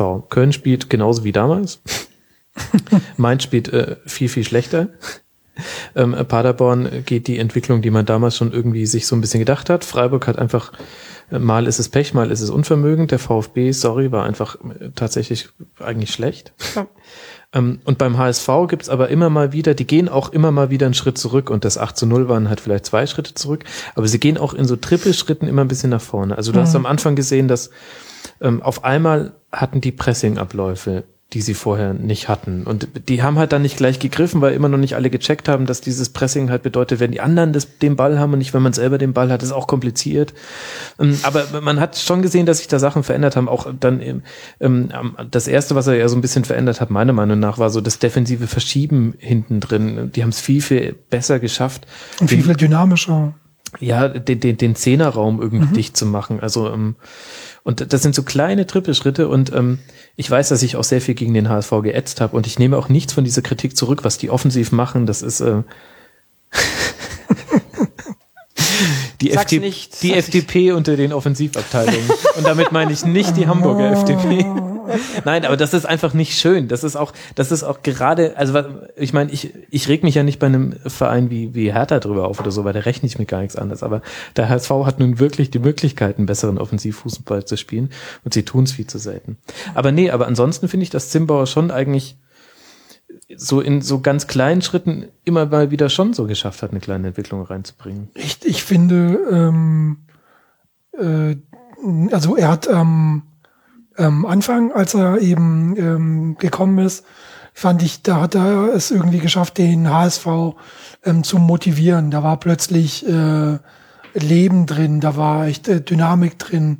Ähm, das war ja auch dummerweise beim Spiel gegen den FC Bayern, als die sich die Lunge aus dem Hals gerannt haben und ähm, jeder Ballgewinn wurde da im Stadion gefeiert, als wäre äh, keine Ahnung, wer gerade reingekommen. Ähm, und das ist etwas, das hatte ich wirklich gar nicht erwartet von dem Verein, weil Slomka hat es irgendwie geschafft, so alle einzuschläfern gefühlt. Das war wirklich so emotionslos, immer so dröge, ein Tempo, ähm, also auch in den Aktionen nach vorne oder eben dann in der Defensive, ähm, sei es eben beim Verschieben. Und kaum war Zinnbauer da, war da echt mal hier so ne, Stimmung in der Bude. Ähm, plötzlich gab es da wirklich Emotionen und ähm, man hat so ein bisschen versucht, ja, ähm, ebenso die Dortmund oder oder Mainz-Welle, also kam zumindest mir so vor, so ein bisschen zu reiten, ja. Ähm, viele Emotionen drin, ähm, viel Pathos, gerade bei den Heimspielen, äh, immer Vollgas.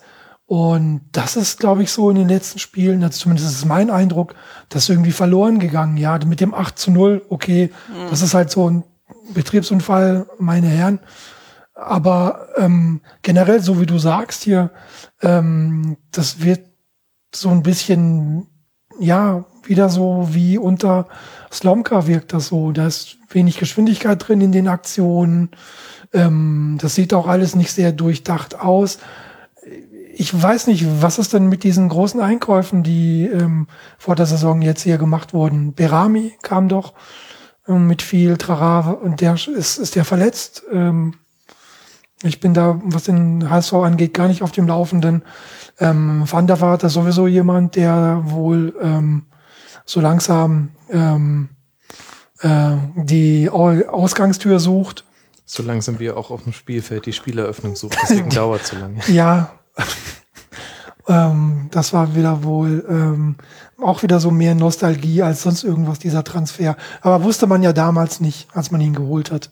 Also Berami ist im Aufbautraining, lese ich gerade. Mm, okay. Ja, gut, also, das ist ja der Punkt, den, den ich meine, dass sie, sie bringen für ihr Offensivpotenzial zu wenig auf die Straße. Ich meine, sie haben auch einen Holtby, der jetzt auch nicht ganz irgendwie vom LKW gefallen ist und einen Julian Green, bei dem Green, genau. Ja, zumindest ja wir Bayern-Fans wissen, äh, also er konnte zumindest irgendwann mal was. Vielleicht hat er es irgendwie auf dem Weg nach da oben verloren in Hannover. Keine Ahnung. Na gut, so aber das ist Strecke. ja ein Phänomen, was es ganz oft gibt. Also was ja, ja rätselhaft ist. Dass das Petersen-Phänomen. Sozusagen, ja. Nee, Green sollte äh, für die zweite spielen, hat er aber nicht. Ähm, und was jetzt so genau sein Status ist, ist mir jetzt nicht klar. Ich glaube, äh, aktuelles Beziehungsstatus zwischen ihm und dem HSV ist, kompliziert. Ist kompliziert. Ja, ja. Hm. Tja, schade. Also für alle. Ja, schade. Ja. Ja, also sie bringen wenig auf die Straße. Es ist auch wirklich jetzt nicht die Augenweide schlechthin, äh, HSV-Spiele zu sehen. Ähm, und jetzt am Wochenende 1 zu 2 gegen die Eintracht, wo man sagen muss, unfassbarer Alex Meyer. Wie viele Buden hat der jetzt? 15, glaube ich, oder? Ich komme da nicht mit dem Zählen hinterher. Der ist auch so ein Kandidat für die Maske übrigens. Ähm, für die Maske? Also, ja, wegen der Frisur. Du meinst jetzt die Batman-Maske und nicht die Maske Ach so. Ach so, Ach so. Zum, zum, die Verhüllungsmaske, egal wie sie aussieht, aber egal. Ach, ich finde, Alex Meyer hat frisurentechnisch eine ganz interessante Wandlung genommen. Das sah ja mal kurz aus, als würde er so Richtung Samurai gehen. Ja, jetzt genau. Ist dann, jetzt Samurai ist es aber dann doch eher ähm, Wendy aus der siebten Klasse, die halt Ponyhof. Gerne, genau. Mhm, mhm. Ähm, aber da ist noch Potenzial drin. Ja, Mai. Ich fand den, ich fand den ziemlich. Ja, das ist wenigstens eine Type, um Gottes Willen. Also ja, genau. Ist, äh nee, aber Frankfurt, hey, auch so eine Wundertüte. Ich weiß nicht, ob das so. Nein, ich bin nicht, also ich weiß es schon, ich bin mir ziemlich sicher sogar, dass das halt eben an Schaf liegt. Ähm, was der immer mit seinen Mannschaften macht, ähm, das ist echt ihre, ähm, also wie damals auch schon in Bremen, ja, äh, Hauptsache wir, wir schießen eins mehr als der Gegner. Äh, was hinten passiert, ist jetzt irgendwie da nicht so wichtig. Ähm, aber ja, wenn das halt eben gegen so Gegner klappt und ne, ähm, es gibt zwar kein Phrasenschwein, aber wer gewinnt, hat halt recht. du darfst trotzdem ein bisschen Geld hier lassen, gerne. Ja, mach ich. ja das muss man sagen, ey. Achter, achter Tabellenplatz. Und man muss, also ich bin da auch so, dass ich sage, ey, lieber mit 42 zu 45 Toren auf dem achten Platz sein, als klar. irgendwie mit 16 zu 33 klar, auf dem 15. Ähm, also ich finde das sehr erfrischend, dass wir noch, wir haben nur wenige Mannschaften, die so spielen wie jetzt gerade Werder oder die Eintracht in jedem zweiten Spiel. Also sie haben jetzt auch nicht immer so brilliert mm, in der Rückrunde. Ja, ja, klar. Aber ich finde, ich bin echt dankbar, dass wir noch äh, solche Teams haben und nicht nur solche Teams wie, und da wolltet ihr vorhin schon hin, Hoffenheim gegen Mainz. 2 zu 0. Da sag ich ja, puh. ähm, Habe ich äh, nichts von gesehen und auch nichts gelesen, ehrlich gesagt. Da hast du nicht so viel verpasst. Ich meine, Hoffenheim war schon Das sind ja einige Spiele heute dann. Bei denen du nicht viel verpasst ja. hast. Ja, war echt ein Mörderspieltag. Also mit einer krassen abfallenden Spannungskurve, wenn man Dortmund, Schalke, Werder, Wolfsburg gesehen mm. hat.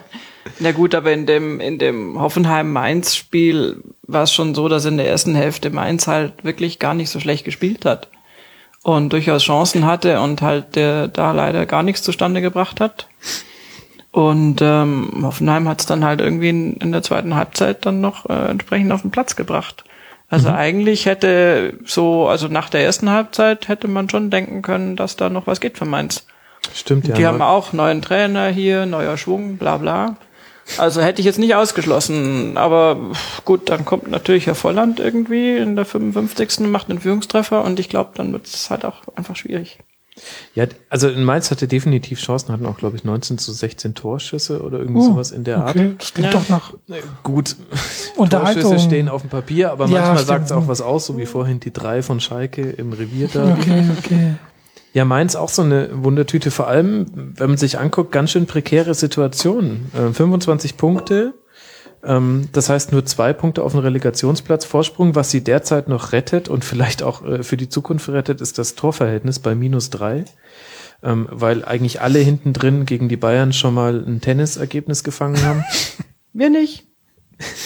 Nee, eben. ihr nicht, aber ihr liegt der Punkt, nee. Wir haben vorher schon ein paar Mal geglänzt. Insofern. Ähm, wobei die Mainzer ja auch noch am letzten Spieltag gegen die Bayern spielen, also da geht ja auch noch was. Ähm, aber mal gucken, wie sich das weiterentwickelt. Ja, und dann haben wir über ein Spiel jetzt noch nicht gesprochen. Ja, Jin, hast du eine Idee? Keine Ahnung. Ach komm. Freitagabend, ich weiß doch, wie du Flutlicht. Fingernägel kauend im Stadion standest. Ja, ja. Und äh, 115 Jahre gesungen hast, ja. Genau. Jajin war im Stadion bei FC Bayern gegen 1. FC Köln und du warst nicht im Auswärtsblock. Nee, bin ich ja selten. äh, bin ich ja selten. Ja, ähm, ging, ging gut los. Ähm, hat, äh, also rein stimmungsmäßig war natürlich ähm, ähm, schon vor Anpfiff die großartige Choreografie des äh, Club Nummer 12 dann zu sehen in der Südkurve. Ähm, die Fotos ähm, müssten wir eigentlich auch in die Shownotes packen, weil die einfach so Jetzt muss ich Shownotes machen. Das gibt's ja nicht. natürlich. Da lädt Ich dachte- einmal den ein. Ich dachte, ich dachte, ihr macht das hier so. Nein, wir machen auch die ganze Zeit Shownotes. Ich ver- verstecke da auch immer wieder Witze drin und ich bin total sauer, weil niemand diese verdammten Shownotes liest. Ich habe nämlich Doch, da eindeutige. Witze platziert, wo ich wusste, wenn es die entsprechenden Leute lesen, dann, Dann, melden sie sich ähm, bei Twitter. Und ich weiß von euch allen, dass ihr sie nicht lest und jetzt, deswegen gebe ich mir jetzt auch keine Mühe mehr. Aber okay, wir packen ein Bild von dieser Choreo rein, wenn es Ja, unbedingt sein muss. Herr ja. Super-Podcaster. Ja, n- dann er eben halt nicht. Auf jeden Fall, ähm, genau, war da schon ähm, ähm, Riesenstimmung und ähm, nochmals hier, äh, auch hier nochmal herzlichen Dank an den, an die vielen Leute, die da mitgearbeitet haben. Ähm, man glaubt gar nicht, wie viel Arbeit so eine Choreografie ist im Vorfeld, aber ähm, Hut ab. Ähm, ja, äh, Spiel ging dann auch wirklich äh, entsprechend los. Also ähm, fulminant muss ich sagen, gleich so drei, vier Eckbälle. Vier Ecken in 140 Sekunden, glaube ich. Genau, ähm, da haben die Kölner mal gar nicht äh, verstanden, was da so passiert ähm, zu Anfangs. Und ähm, genau, die vierte Ecke hat ja dann ähm, Schweinsteiger wunderbar eingeköpft. Was ja ein bisschen das Wunder des Spieltags ist. Ich meine, Bayern-Ecken, also eigentlich hat ja Köln alles richtig gemacht. Die hatten ja Richtig. offensichtlich, der Spielplan war ja Ecke nach Ecke nach Ecke nach Ecke, Genau, 90 äh, Minuten lang. Genau, lass Dann sie kann einfach, uns nichts lass sie passieren. einfach äh, verzweifeln. Genau. Genau.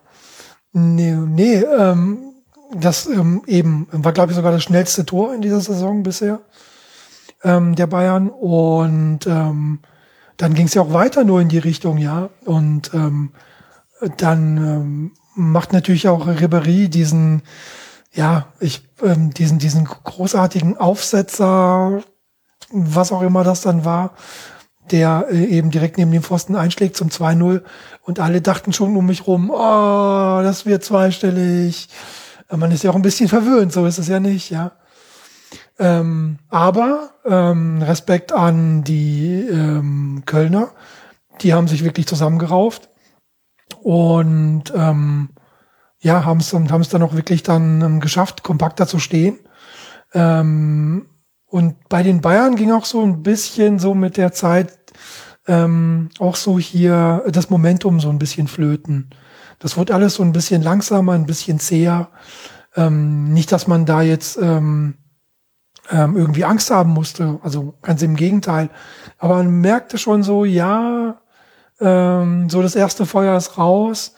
Ähm, jetzt wird mal, ähm, also das große Emotionale ist jetzt raus und jetzt wird eben hier ähm, ähm, geschaut, wie kann man eben ähm, diese, diese Kölner ähm, ausspielen.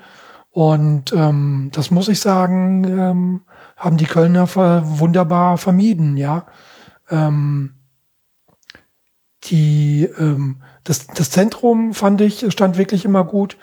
Die ähm, Bayern haben es dann immer natürlich über Außen versucht, in der ersten Halbzeit vor allen Dingen über ähm, Alaba und äh, Ribéry ähm, über die linke Seite. Ähm, aber die haben sich halt auch immer festgerannt. Nee, also von daher ähm, großen Respekt an die Kölner, auch an die Kölner Fans, ja, die ähm, ich eigentlich sehr angenehm fand. Ähm, ja, kurz vor der Pause dann ja kurze Ecke der Kölner und dann macht Uja dieses Ding, ähm, wo dann ähm, alle dachten so, hm, ja, hat jetzt irgendwie auch nicht sein müssen, äh, gerade eben bei so einem Geburtstagsspiel. Hätte auch nicht sein müssen, ich hatte 4-0 getippt. Mein Boah. Gott, ey, aber daran siehst du doch schon, wie gut es den Bayern-Fans geht, dass du jetzt so sagst, verstehst, Gegentor, äh, psychologisch ungünstiger Zeitpunkt. Sehr ungünstig, Drei, klar. drei Euro Phrasenschwein Klar, von mir. nein, das und und, ist und so. dann ist äh, deine Schilderung, und ich glaube, sie ist ja treffend, dass die Leute sich gedacht haben, Ja, ja, nein. muss das sein äh, zu einem Geburtstagsspiel? Wirklich, come on, wirklich. come on. Ja, doch, doch. Das, ist, Doch, das doch, zeigt das, doch schon, Das war so der, der Grundtenor. Wahnsinn. Ähm, ja, da, da waren noch so einige Geschichten, die ich irgendwie auch merkwürdig fand.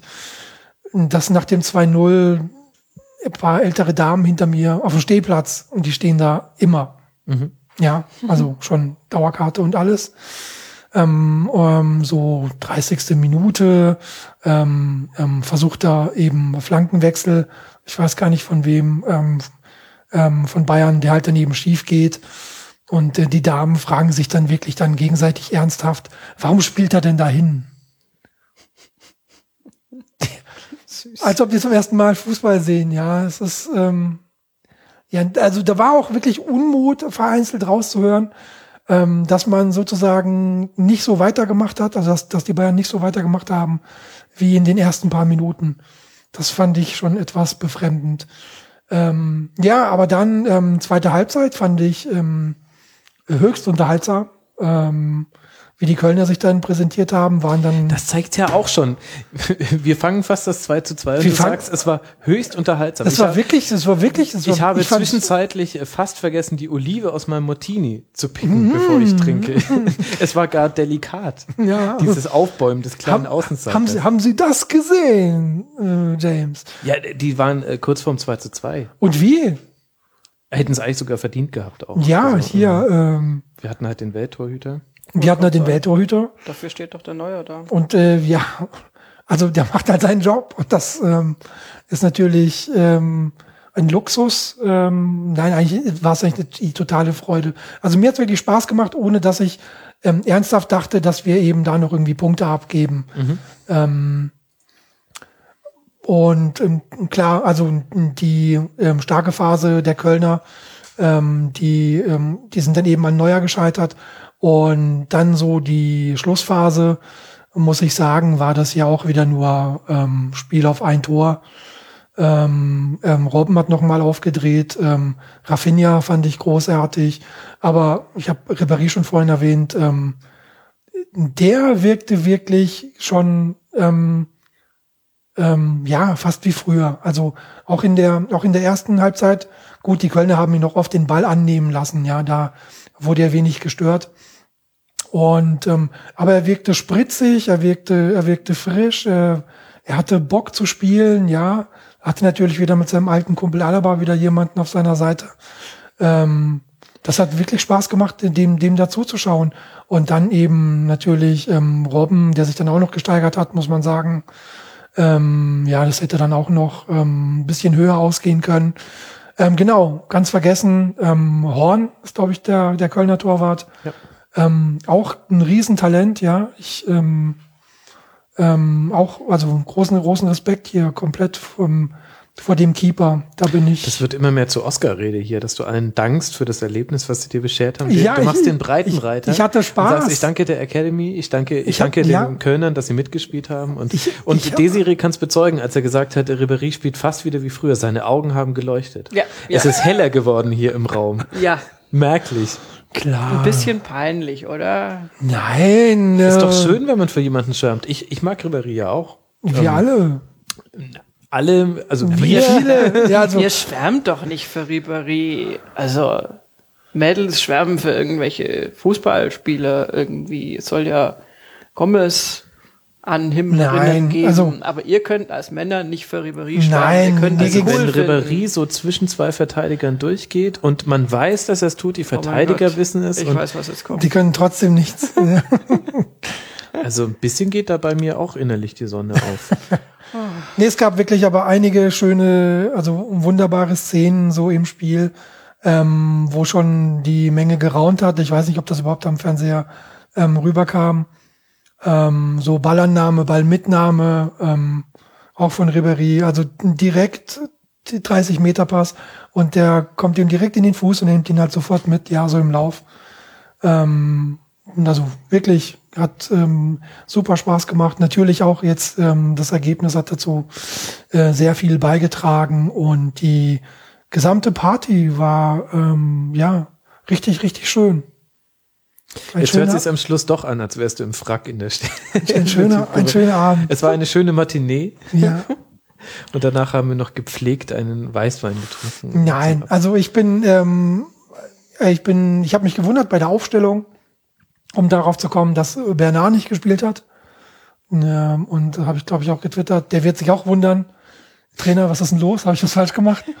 ich habe doch bisher, ich dachte, bisher läuft alles gut so zwischen uns. Du hast Und dann hat Pep gesagt, es liegt nicht an dir. es liegt an mir. ich glaube, wir haben uns auseinandergelebt. Ja, Junge, du bringst es nicht mehr. Nee, ähm, genau. Ähm, ich fand das eben schön, wieder eben dieses äh, 4-1 äh, 4-1 zu sehen. Schweinsteiger, äh, großartiger Antreiber, ähm, ähm, hat mir auch äh, sehr gut gefallen. Seine Leistung war auch sehr agil. Ähm, genau. Und Rafinha, muss man sagen. Also, ähm, der hat ähm, in der zweiten Halbzeit war es, glaube ich, noch ein Ball.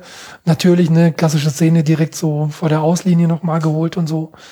Ähm, aber nee, ähm, er stand dann auch so ein bisschen zentraler, so ein bisschen eingerückter ähm, in der zweiten Halbzeit ähm, und hat da auch so viele Angriffe ähm, schon so im, im, im Keim schon erstickt. Und ähm, das gefällt mir eigentlich. Ähm, das, ist etwas, ähm, ähm, was ich jetzt von, gerade von Rafinha jetzt nicht erwartet hätte.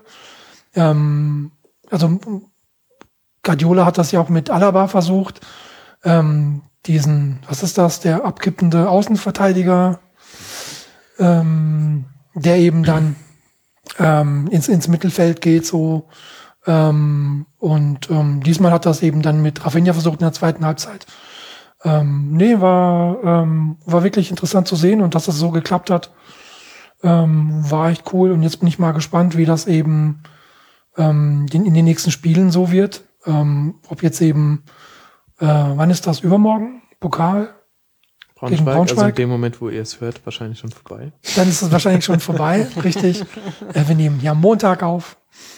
Ähm, genau, wie das eben dann ähm, mit der Aufstellung am, gegen Braunschweig ist, ob Alonso spielen wird, ähm, ob äh, Bernard wieder dabei ist und ähm, ja, dann ähm, ist natürlich, äh, was mir sonst so auf den Nägeln brennt, eben Champions League, die ist ja auch bald. Das Rückspiel gegen, gegen Schachtjor ähm, Donetsk und ja, ein bisschen Kribbeln ist da schon so da. Ähm, 0-0 auswärts ist jetzt nicht so das Wunschergebnis gewesen. Ähm, aber hey, mm, ne, auch da wieder, wenn du, wenn du da jetzt nicht mehr Tore schießt als Schachtjör zu Hause, Dann hast du es auch nicht dann hast du es echt nicht verdient, ja. Also, nee, also gut es was beginnt los. langsam die, die kribbelige Phase, was Richtig. aber ja schon alles über diese Bundesliga sagt. Ich finde es ja krass, dass die Bayern jetzt am 23. Spieltag zum ersten Mal eine zweistellige ähm, Anzahl von Gegentreffern Gegentore. gefangen haben. Mhm. Das sah ja vorher durchaus immer ein bisschen auch optisch komisch aus. Ja. Diese eine einstellige Zahl, nachdem Ja, irgendwann die der HSV mal über seine neun geschossenen Tore drüber hinweggekommen ist.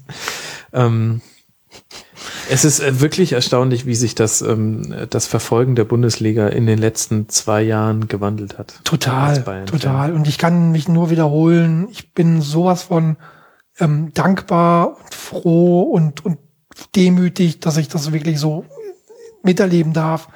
Und dass ich jetzt dann eben noch die Gelegenheit bekomme, das dann auch im Stadion zu sein, ab und zu, ist halt noch viel, viel geiler, ja. Das, ähm, kann ich mich nur bedanken beim großen Fußballgott. Also bei Schweinsteiger. Ich dachte, du sagst Christian Gentner. Jeder hat so seine Götter. Versöhnlicher kommen wir nicht aus dieser Spieltagsanalyse raus. Das war jetzt sehr schön. Äh, gibt es noch Themen, über die ihr sprechen wollt, jenseits des Spieltags? Ja, ganz kurz nur. Oh, ganz kurz. Das ist immer das Schlimmste, wenn, wenn man damit anfängt. Zwei Stunden später wird noch gequatscht. Nein. Ähm, ganz kurz, ich las äh, davon, dass ähm, Marcel Reif ähm, im Vorfeld des äh, Derbys ähm, bedroht wurde Ja.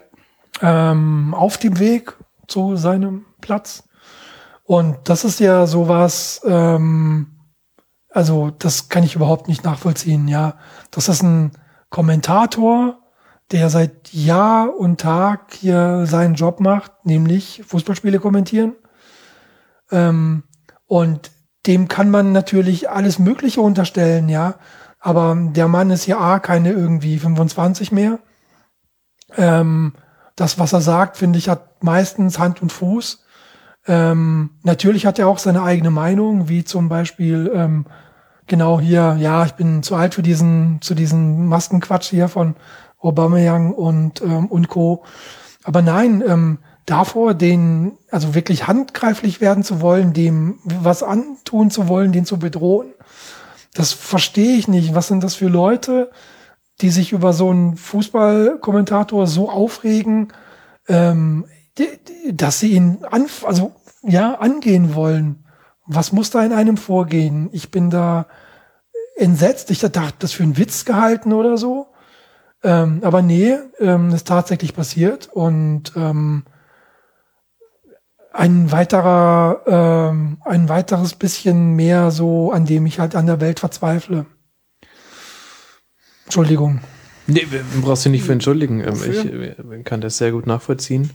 Ähm, ich glaube aber ehrlich gesagt, dass dieses, ähm, also es ist äh, komplett nicht zu entschuldigen und alles, aber ich glaube, woher das kommt, ist halt einfach ähm, im Stadionumfeld bewegst du dich in einem Umfeld, in dem ähm, Persönlichkeiten degeneriert werden oder in, also es wird auch über Fußballspieler geschimpft, wie man denen nie gegenübertreten würde und ähm, es wird halt einfach Ja, ja, gut, ähm, schon oft, schon oft gesehen, ja, schon oft gesehen sowas. Das stimmt. und äh, das entschuldigt überhaupt nicht, aber ich glaube, ähm, also ich hätte es noch schlimmer gefunden, wenn das jetzt, wenn da jemand bei ihm an der Tür geklingelt hätte und ihn beschimpft hätte. Ähm, wenn das im Umfeld eines Stadions äh, passiert, dann habe ich wenigstens die Hoffnung, dass der Typ wenigstens so hackeblau war, dass er nicht gecheckt hat, was er macht. Was aber auch keine Entschuldigung nicht. ist. Ja, also- nee, ich komme aus der Nummer nicht raus. Aber ähm, äh, also ihr versteht, was ich meine. Es ist halt einfach, ähm, die Leute können, glaube ich, die Grenze nicht ziehen manchmal. Nö, ich glaube, das ist ein Problem, dass du, dass du projizierst. Also du musst ja, um, um so eine Aggression aufzubauen und den so furchtbar zu finden, um den da anzugehen, ähm, musst du ja praktisch selber dich angegriffen fühlen. Und das heißt, du hast halt irgendwelche Spiele kommentiert gehört von ihm und er hat dann halt irgendwas äh, vielleicht nicht allzu freundliches über dein Ja. Team gesagt und reagierst darauf. Ja, anders, irgendwo muss er herkommen. Du musst ja mal irgendeine Klar. Kausalkette herstellen. Ja. Und wenn man dann nicht in der Lage ist, ich meine, mein Gott, mich hat der auch schon genervt. Also es ist jetzt nicht so, dass es mein absoluter Lieblingskommentator war. und dann mache ich einen Ton aus oder oder oder whatever oder Ja, schreibe zu Bela Reti Stadionton. oder äh, Stadionton. Ja, ja. aber da, also die Tatsache, ein Sportreporter, jemand, der nur Worte macht über sowas, Ist- nur Worte in großen Anführungszeichen, was natürlich viel ausmacht, aber da anzugreifen, das ist total Banane und ähm, ich fand es dann letztendlich irgendwo gut, dass er ähm, am Sonntag bei Sky 90 dann war, bei dieser Fußballdebatte. Und dass da aber auch, wenn ich mich recht entsinne und ich nicht gepennt habe zwischendurch, auch kein Ton drüber verloren wurde. Aber ich meine, dass er so ein bisschen an, angeditscht war. Irgendwie, ich glaube, dass das ist ja, ich meine, du kannst ja, ähm, dass ein Sportreporter dir nicht nach dem Mund redet oder irgendwas sagt, was du unfassbar empörend findest, ist ja die eine Sache. Aber das ist trotz allem immer noch ein Mensch, der A, seinen Job macht, Ja, eben. der dir vielleicht halt persönlich gerade nicht so reinläuft und B, der ja genauso seine Befindlichkeiten hat und ähm, also da, da auf die Idee, also ehrlich gesagt, ich wäre auf die Idee gar nicht gekommen. Also bei vielen Sachen, ich meine, dass da Leute aufs Spielfeld rennen, es gibt allen möglichen Schwachsinn, der beim, beim Fußball stattfindet, wo ich aber noch eine Motivation irgendwie erkennen kann, was auch nichts entschuldigt, aber wo du sagst, ja, Mai, aber also bleibt mir auch nur wirklich absolutes Kopfschütteln und ja. finde ich, finde ich auch erschreckend. Absolut. Und ja. dann traurige Nachricht, Wolfram Wuttke ist tot in äh, voraus einem Gehorsam hat äh, Matsumis äh, das, äh, das beste, den besten Nachruf auf ihn äh, selbst formuliert, indem er diesen wunderschönen Außenrisspass geschlagen hat im Revier Derby. ja, ja, stimmt. Ja, so habe ich das noch gar nicht betrachtet. Ja. Eine, eine Hommage, ja. ja, Wolfram, Wolfram Butke bin ich äh, mit aufgewachsen. Ähm, ich erinnere mich ähm, daran, dass es war auch so ein so ein Typ, der ähm, ja, ein bisschen eckig war, ein bisschen kantig war.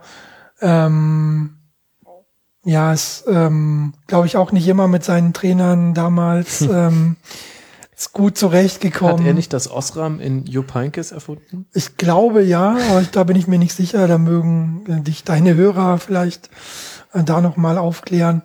Und ähm, irgendwo hatte ich noch ähm, damals irgendeine Geschichte gelesen, ähm, hat irgendwie aus irgendeinem Grund, ich weiß gar nicht mal bei welchem Verein das war, bringt er seinen Sohn mit.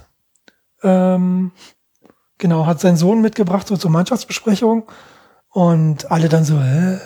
Und der Trainer dann so, sag mal, was machst du denn hier? Warum hast du denn deinen Bub hier mit dabei? Ja, ich wollte ihm zeigen, was für einen blöden Trainer ich hab. Oh Gott. Ich kann gar nicht mehr sagen, wo das war, aber das habe ich, das, das kenne ich noch und das war eine, typisch Wolfram Wuttke Geschichte. Ähm, ja, riesen, riesen Talent. Ähm, ja, leider jetzt nicht mehr unter uns. Und ähm, eine, eine Biografie mit äh, viel Licht, aber auch viel Schatten. Oh ja. Ähm, definitiv. Interessant, sich da nochmal einzulesen für alle, die denen der Name noch nicht ein Begriff war, was eine Schande wäre, weil allein der Name so toll ist. Wolfram Wuttke. Alliterationen. Ja, und auch, sind unser. Auch einfach Wolfram Wuttke, das ist einfach nicht nur die Alliteration, das ist einfach, ähm, also ich war mal, die Zeit, in der ich größter Werder Bremen-Fan war, war, als bei denen Tribul, Hartherz und Füllkrug gespielt haben. Verstehst? Spieler, die sich anhören wie eine Single von Rammstein, die können nicht uncool sein. und ähm, Wolfram Wuttke fällt für mich in eine ähnliche Kategorie, bloß nicht Rammstein, sondern da ist es halt eher ähm, ein, äh, ein äh, Dichter, den sich Loriot ausgedacht hat. Mhm. Krawel, Krawel. Krawel, Krawel. genau. Besser wird's nicht mehr. Nee. Ich sage, ich äh, sage einige Dinge. Und zwar zum einen sage ich herzliche Grüße nach Norwegen. Ich habe gehört, dass unser Podcast da gehört wird und das freut uns sehr. Wuhu! da kann er nur ganz mitleidig buhun, der tolle Herr Fehlpass, fünf Jahre Podcaster. Egal. Herzlichen Dank, Jaitchen, dass du mit dabei warst. Äh, Sehr folgt gerne. diesem Mann, Ed Fehlpass. Danke, Er danke. macht einen akzeptablen Podcast, würde ich sagen. Ja, finde ich auch. Er ich würde mich auch so einschätzen. Er hat aber definitiv ein hervorragendes Equipment und ich bin mir sicher, dass das die bestklingende Ausgabe ist, die wir bisher hatten. Das wird doch besser. Ähm, das wird bei, bei Jaite noch besser und auch wir arbeiten da echt dran. Ich möchte aber noch mal betonen, es liegt ausdrücklich nicht daran, dass wir mit äh, 5 Euro Headsets aufnehmen. ihr, ihr werdet erschüttert, wie teuer mein verdammtes Headset war Ja. und wie schlecht die Qualität ist. Ähm, es ist äh, Skype, ähm, eventuell liegt noch irgendwas äh, softwareseitig irgendwie ein Problem vor. Wir versuchen das irgendwie zu beheben. Ähm, aber glaubt uns, es äh, Aber das, uns auch. das Equipment ist äh, Fehlpass approved. Also von daher kann ich nur Daumen hoch geben. An dem Equipment liegt's nicht. Ah, Gott sei Dank. Das geht raus an, ähm, ich weiß nicht, irgendjemand hat bei iTunes geschrieben. Es kann ja wohl nicht sein, dass nicht mal der Moderator sich ein Headset leistet. Das hat mich echt getroffen. Ja, Ähm, wie dem auch sei, äh, vielen Dank auch Desiree, schön, dass du da warst. Folgt ihr bei Twitter, at. Es war mir eine Freude. Ach, und ich habe noch was vergessen, und zwar, wir haben eine Hörerfrage reinbekommen äh, vom lieben Stadtneurotiker, der fragt, äh, wenn der VfB ein Instrument wäre, was wäre er? Ich sag, Ben, ich sag bitte. die Tuba und sie macht Bratsche. Bratsche. Ja, Jen hat völlig Warum richtig denn die erfasst. Bratsche? Hat einen geilen Sound, aber verpennt einfach immer einen Einsatz. Wunderbar, dem ist nichts hinzuzufügen. Ich wollte gerade sagen, Schluss. Stimmt, ein Thema, was wir jetzt noch ausgespart haben, waren die heute aufgekommenen äh, Fußball-Doping-Gerüchte oder Erkenntnisse rund um den VfB Stuttgart. Da möchte Und ich ja den SC Freiburg, bitte. Und Wie, das SC hättest du jetzt weglassen können. Es hätte so viel Klasse gehabt, aber gut. Nein, eine Klasse haben wir nicht in Stuttgart. ja, erste, ja. Da möchte ich ja nur kurz darauf hinweisen, ähm, dass wir, ähm, als hätten wir es geahnt, äh, planen wir ein Tribünengespräch genau zu diesem Thema. Und das wird ähm, hoffentlich am Ende dieser Woche erscheinen. Ihr könnt euch darauf freuen und wir werden sicherlich dann da nochmal mit einem Experten auch über die neuesten Erkenntnisse sprechen.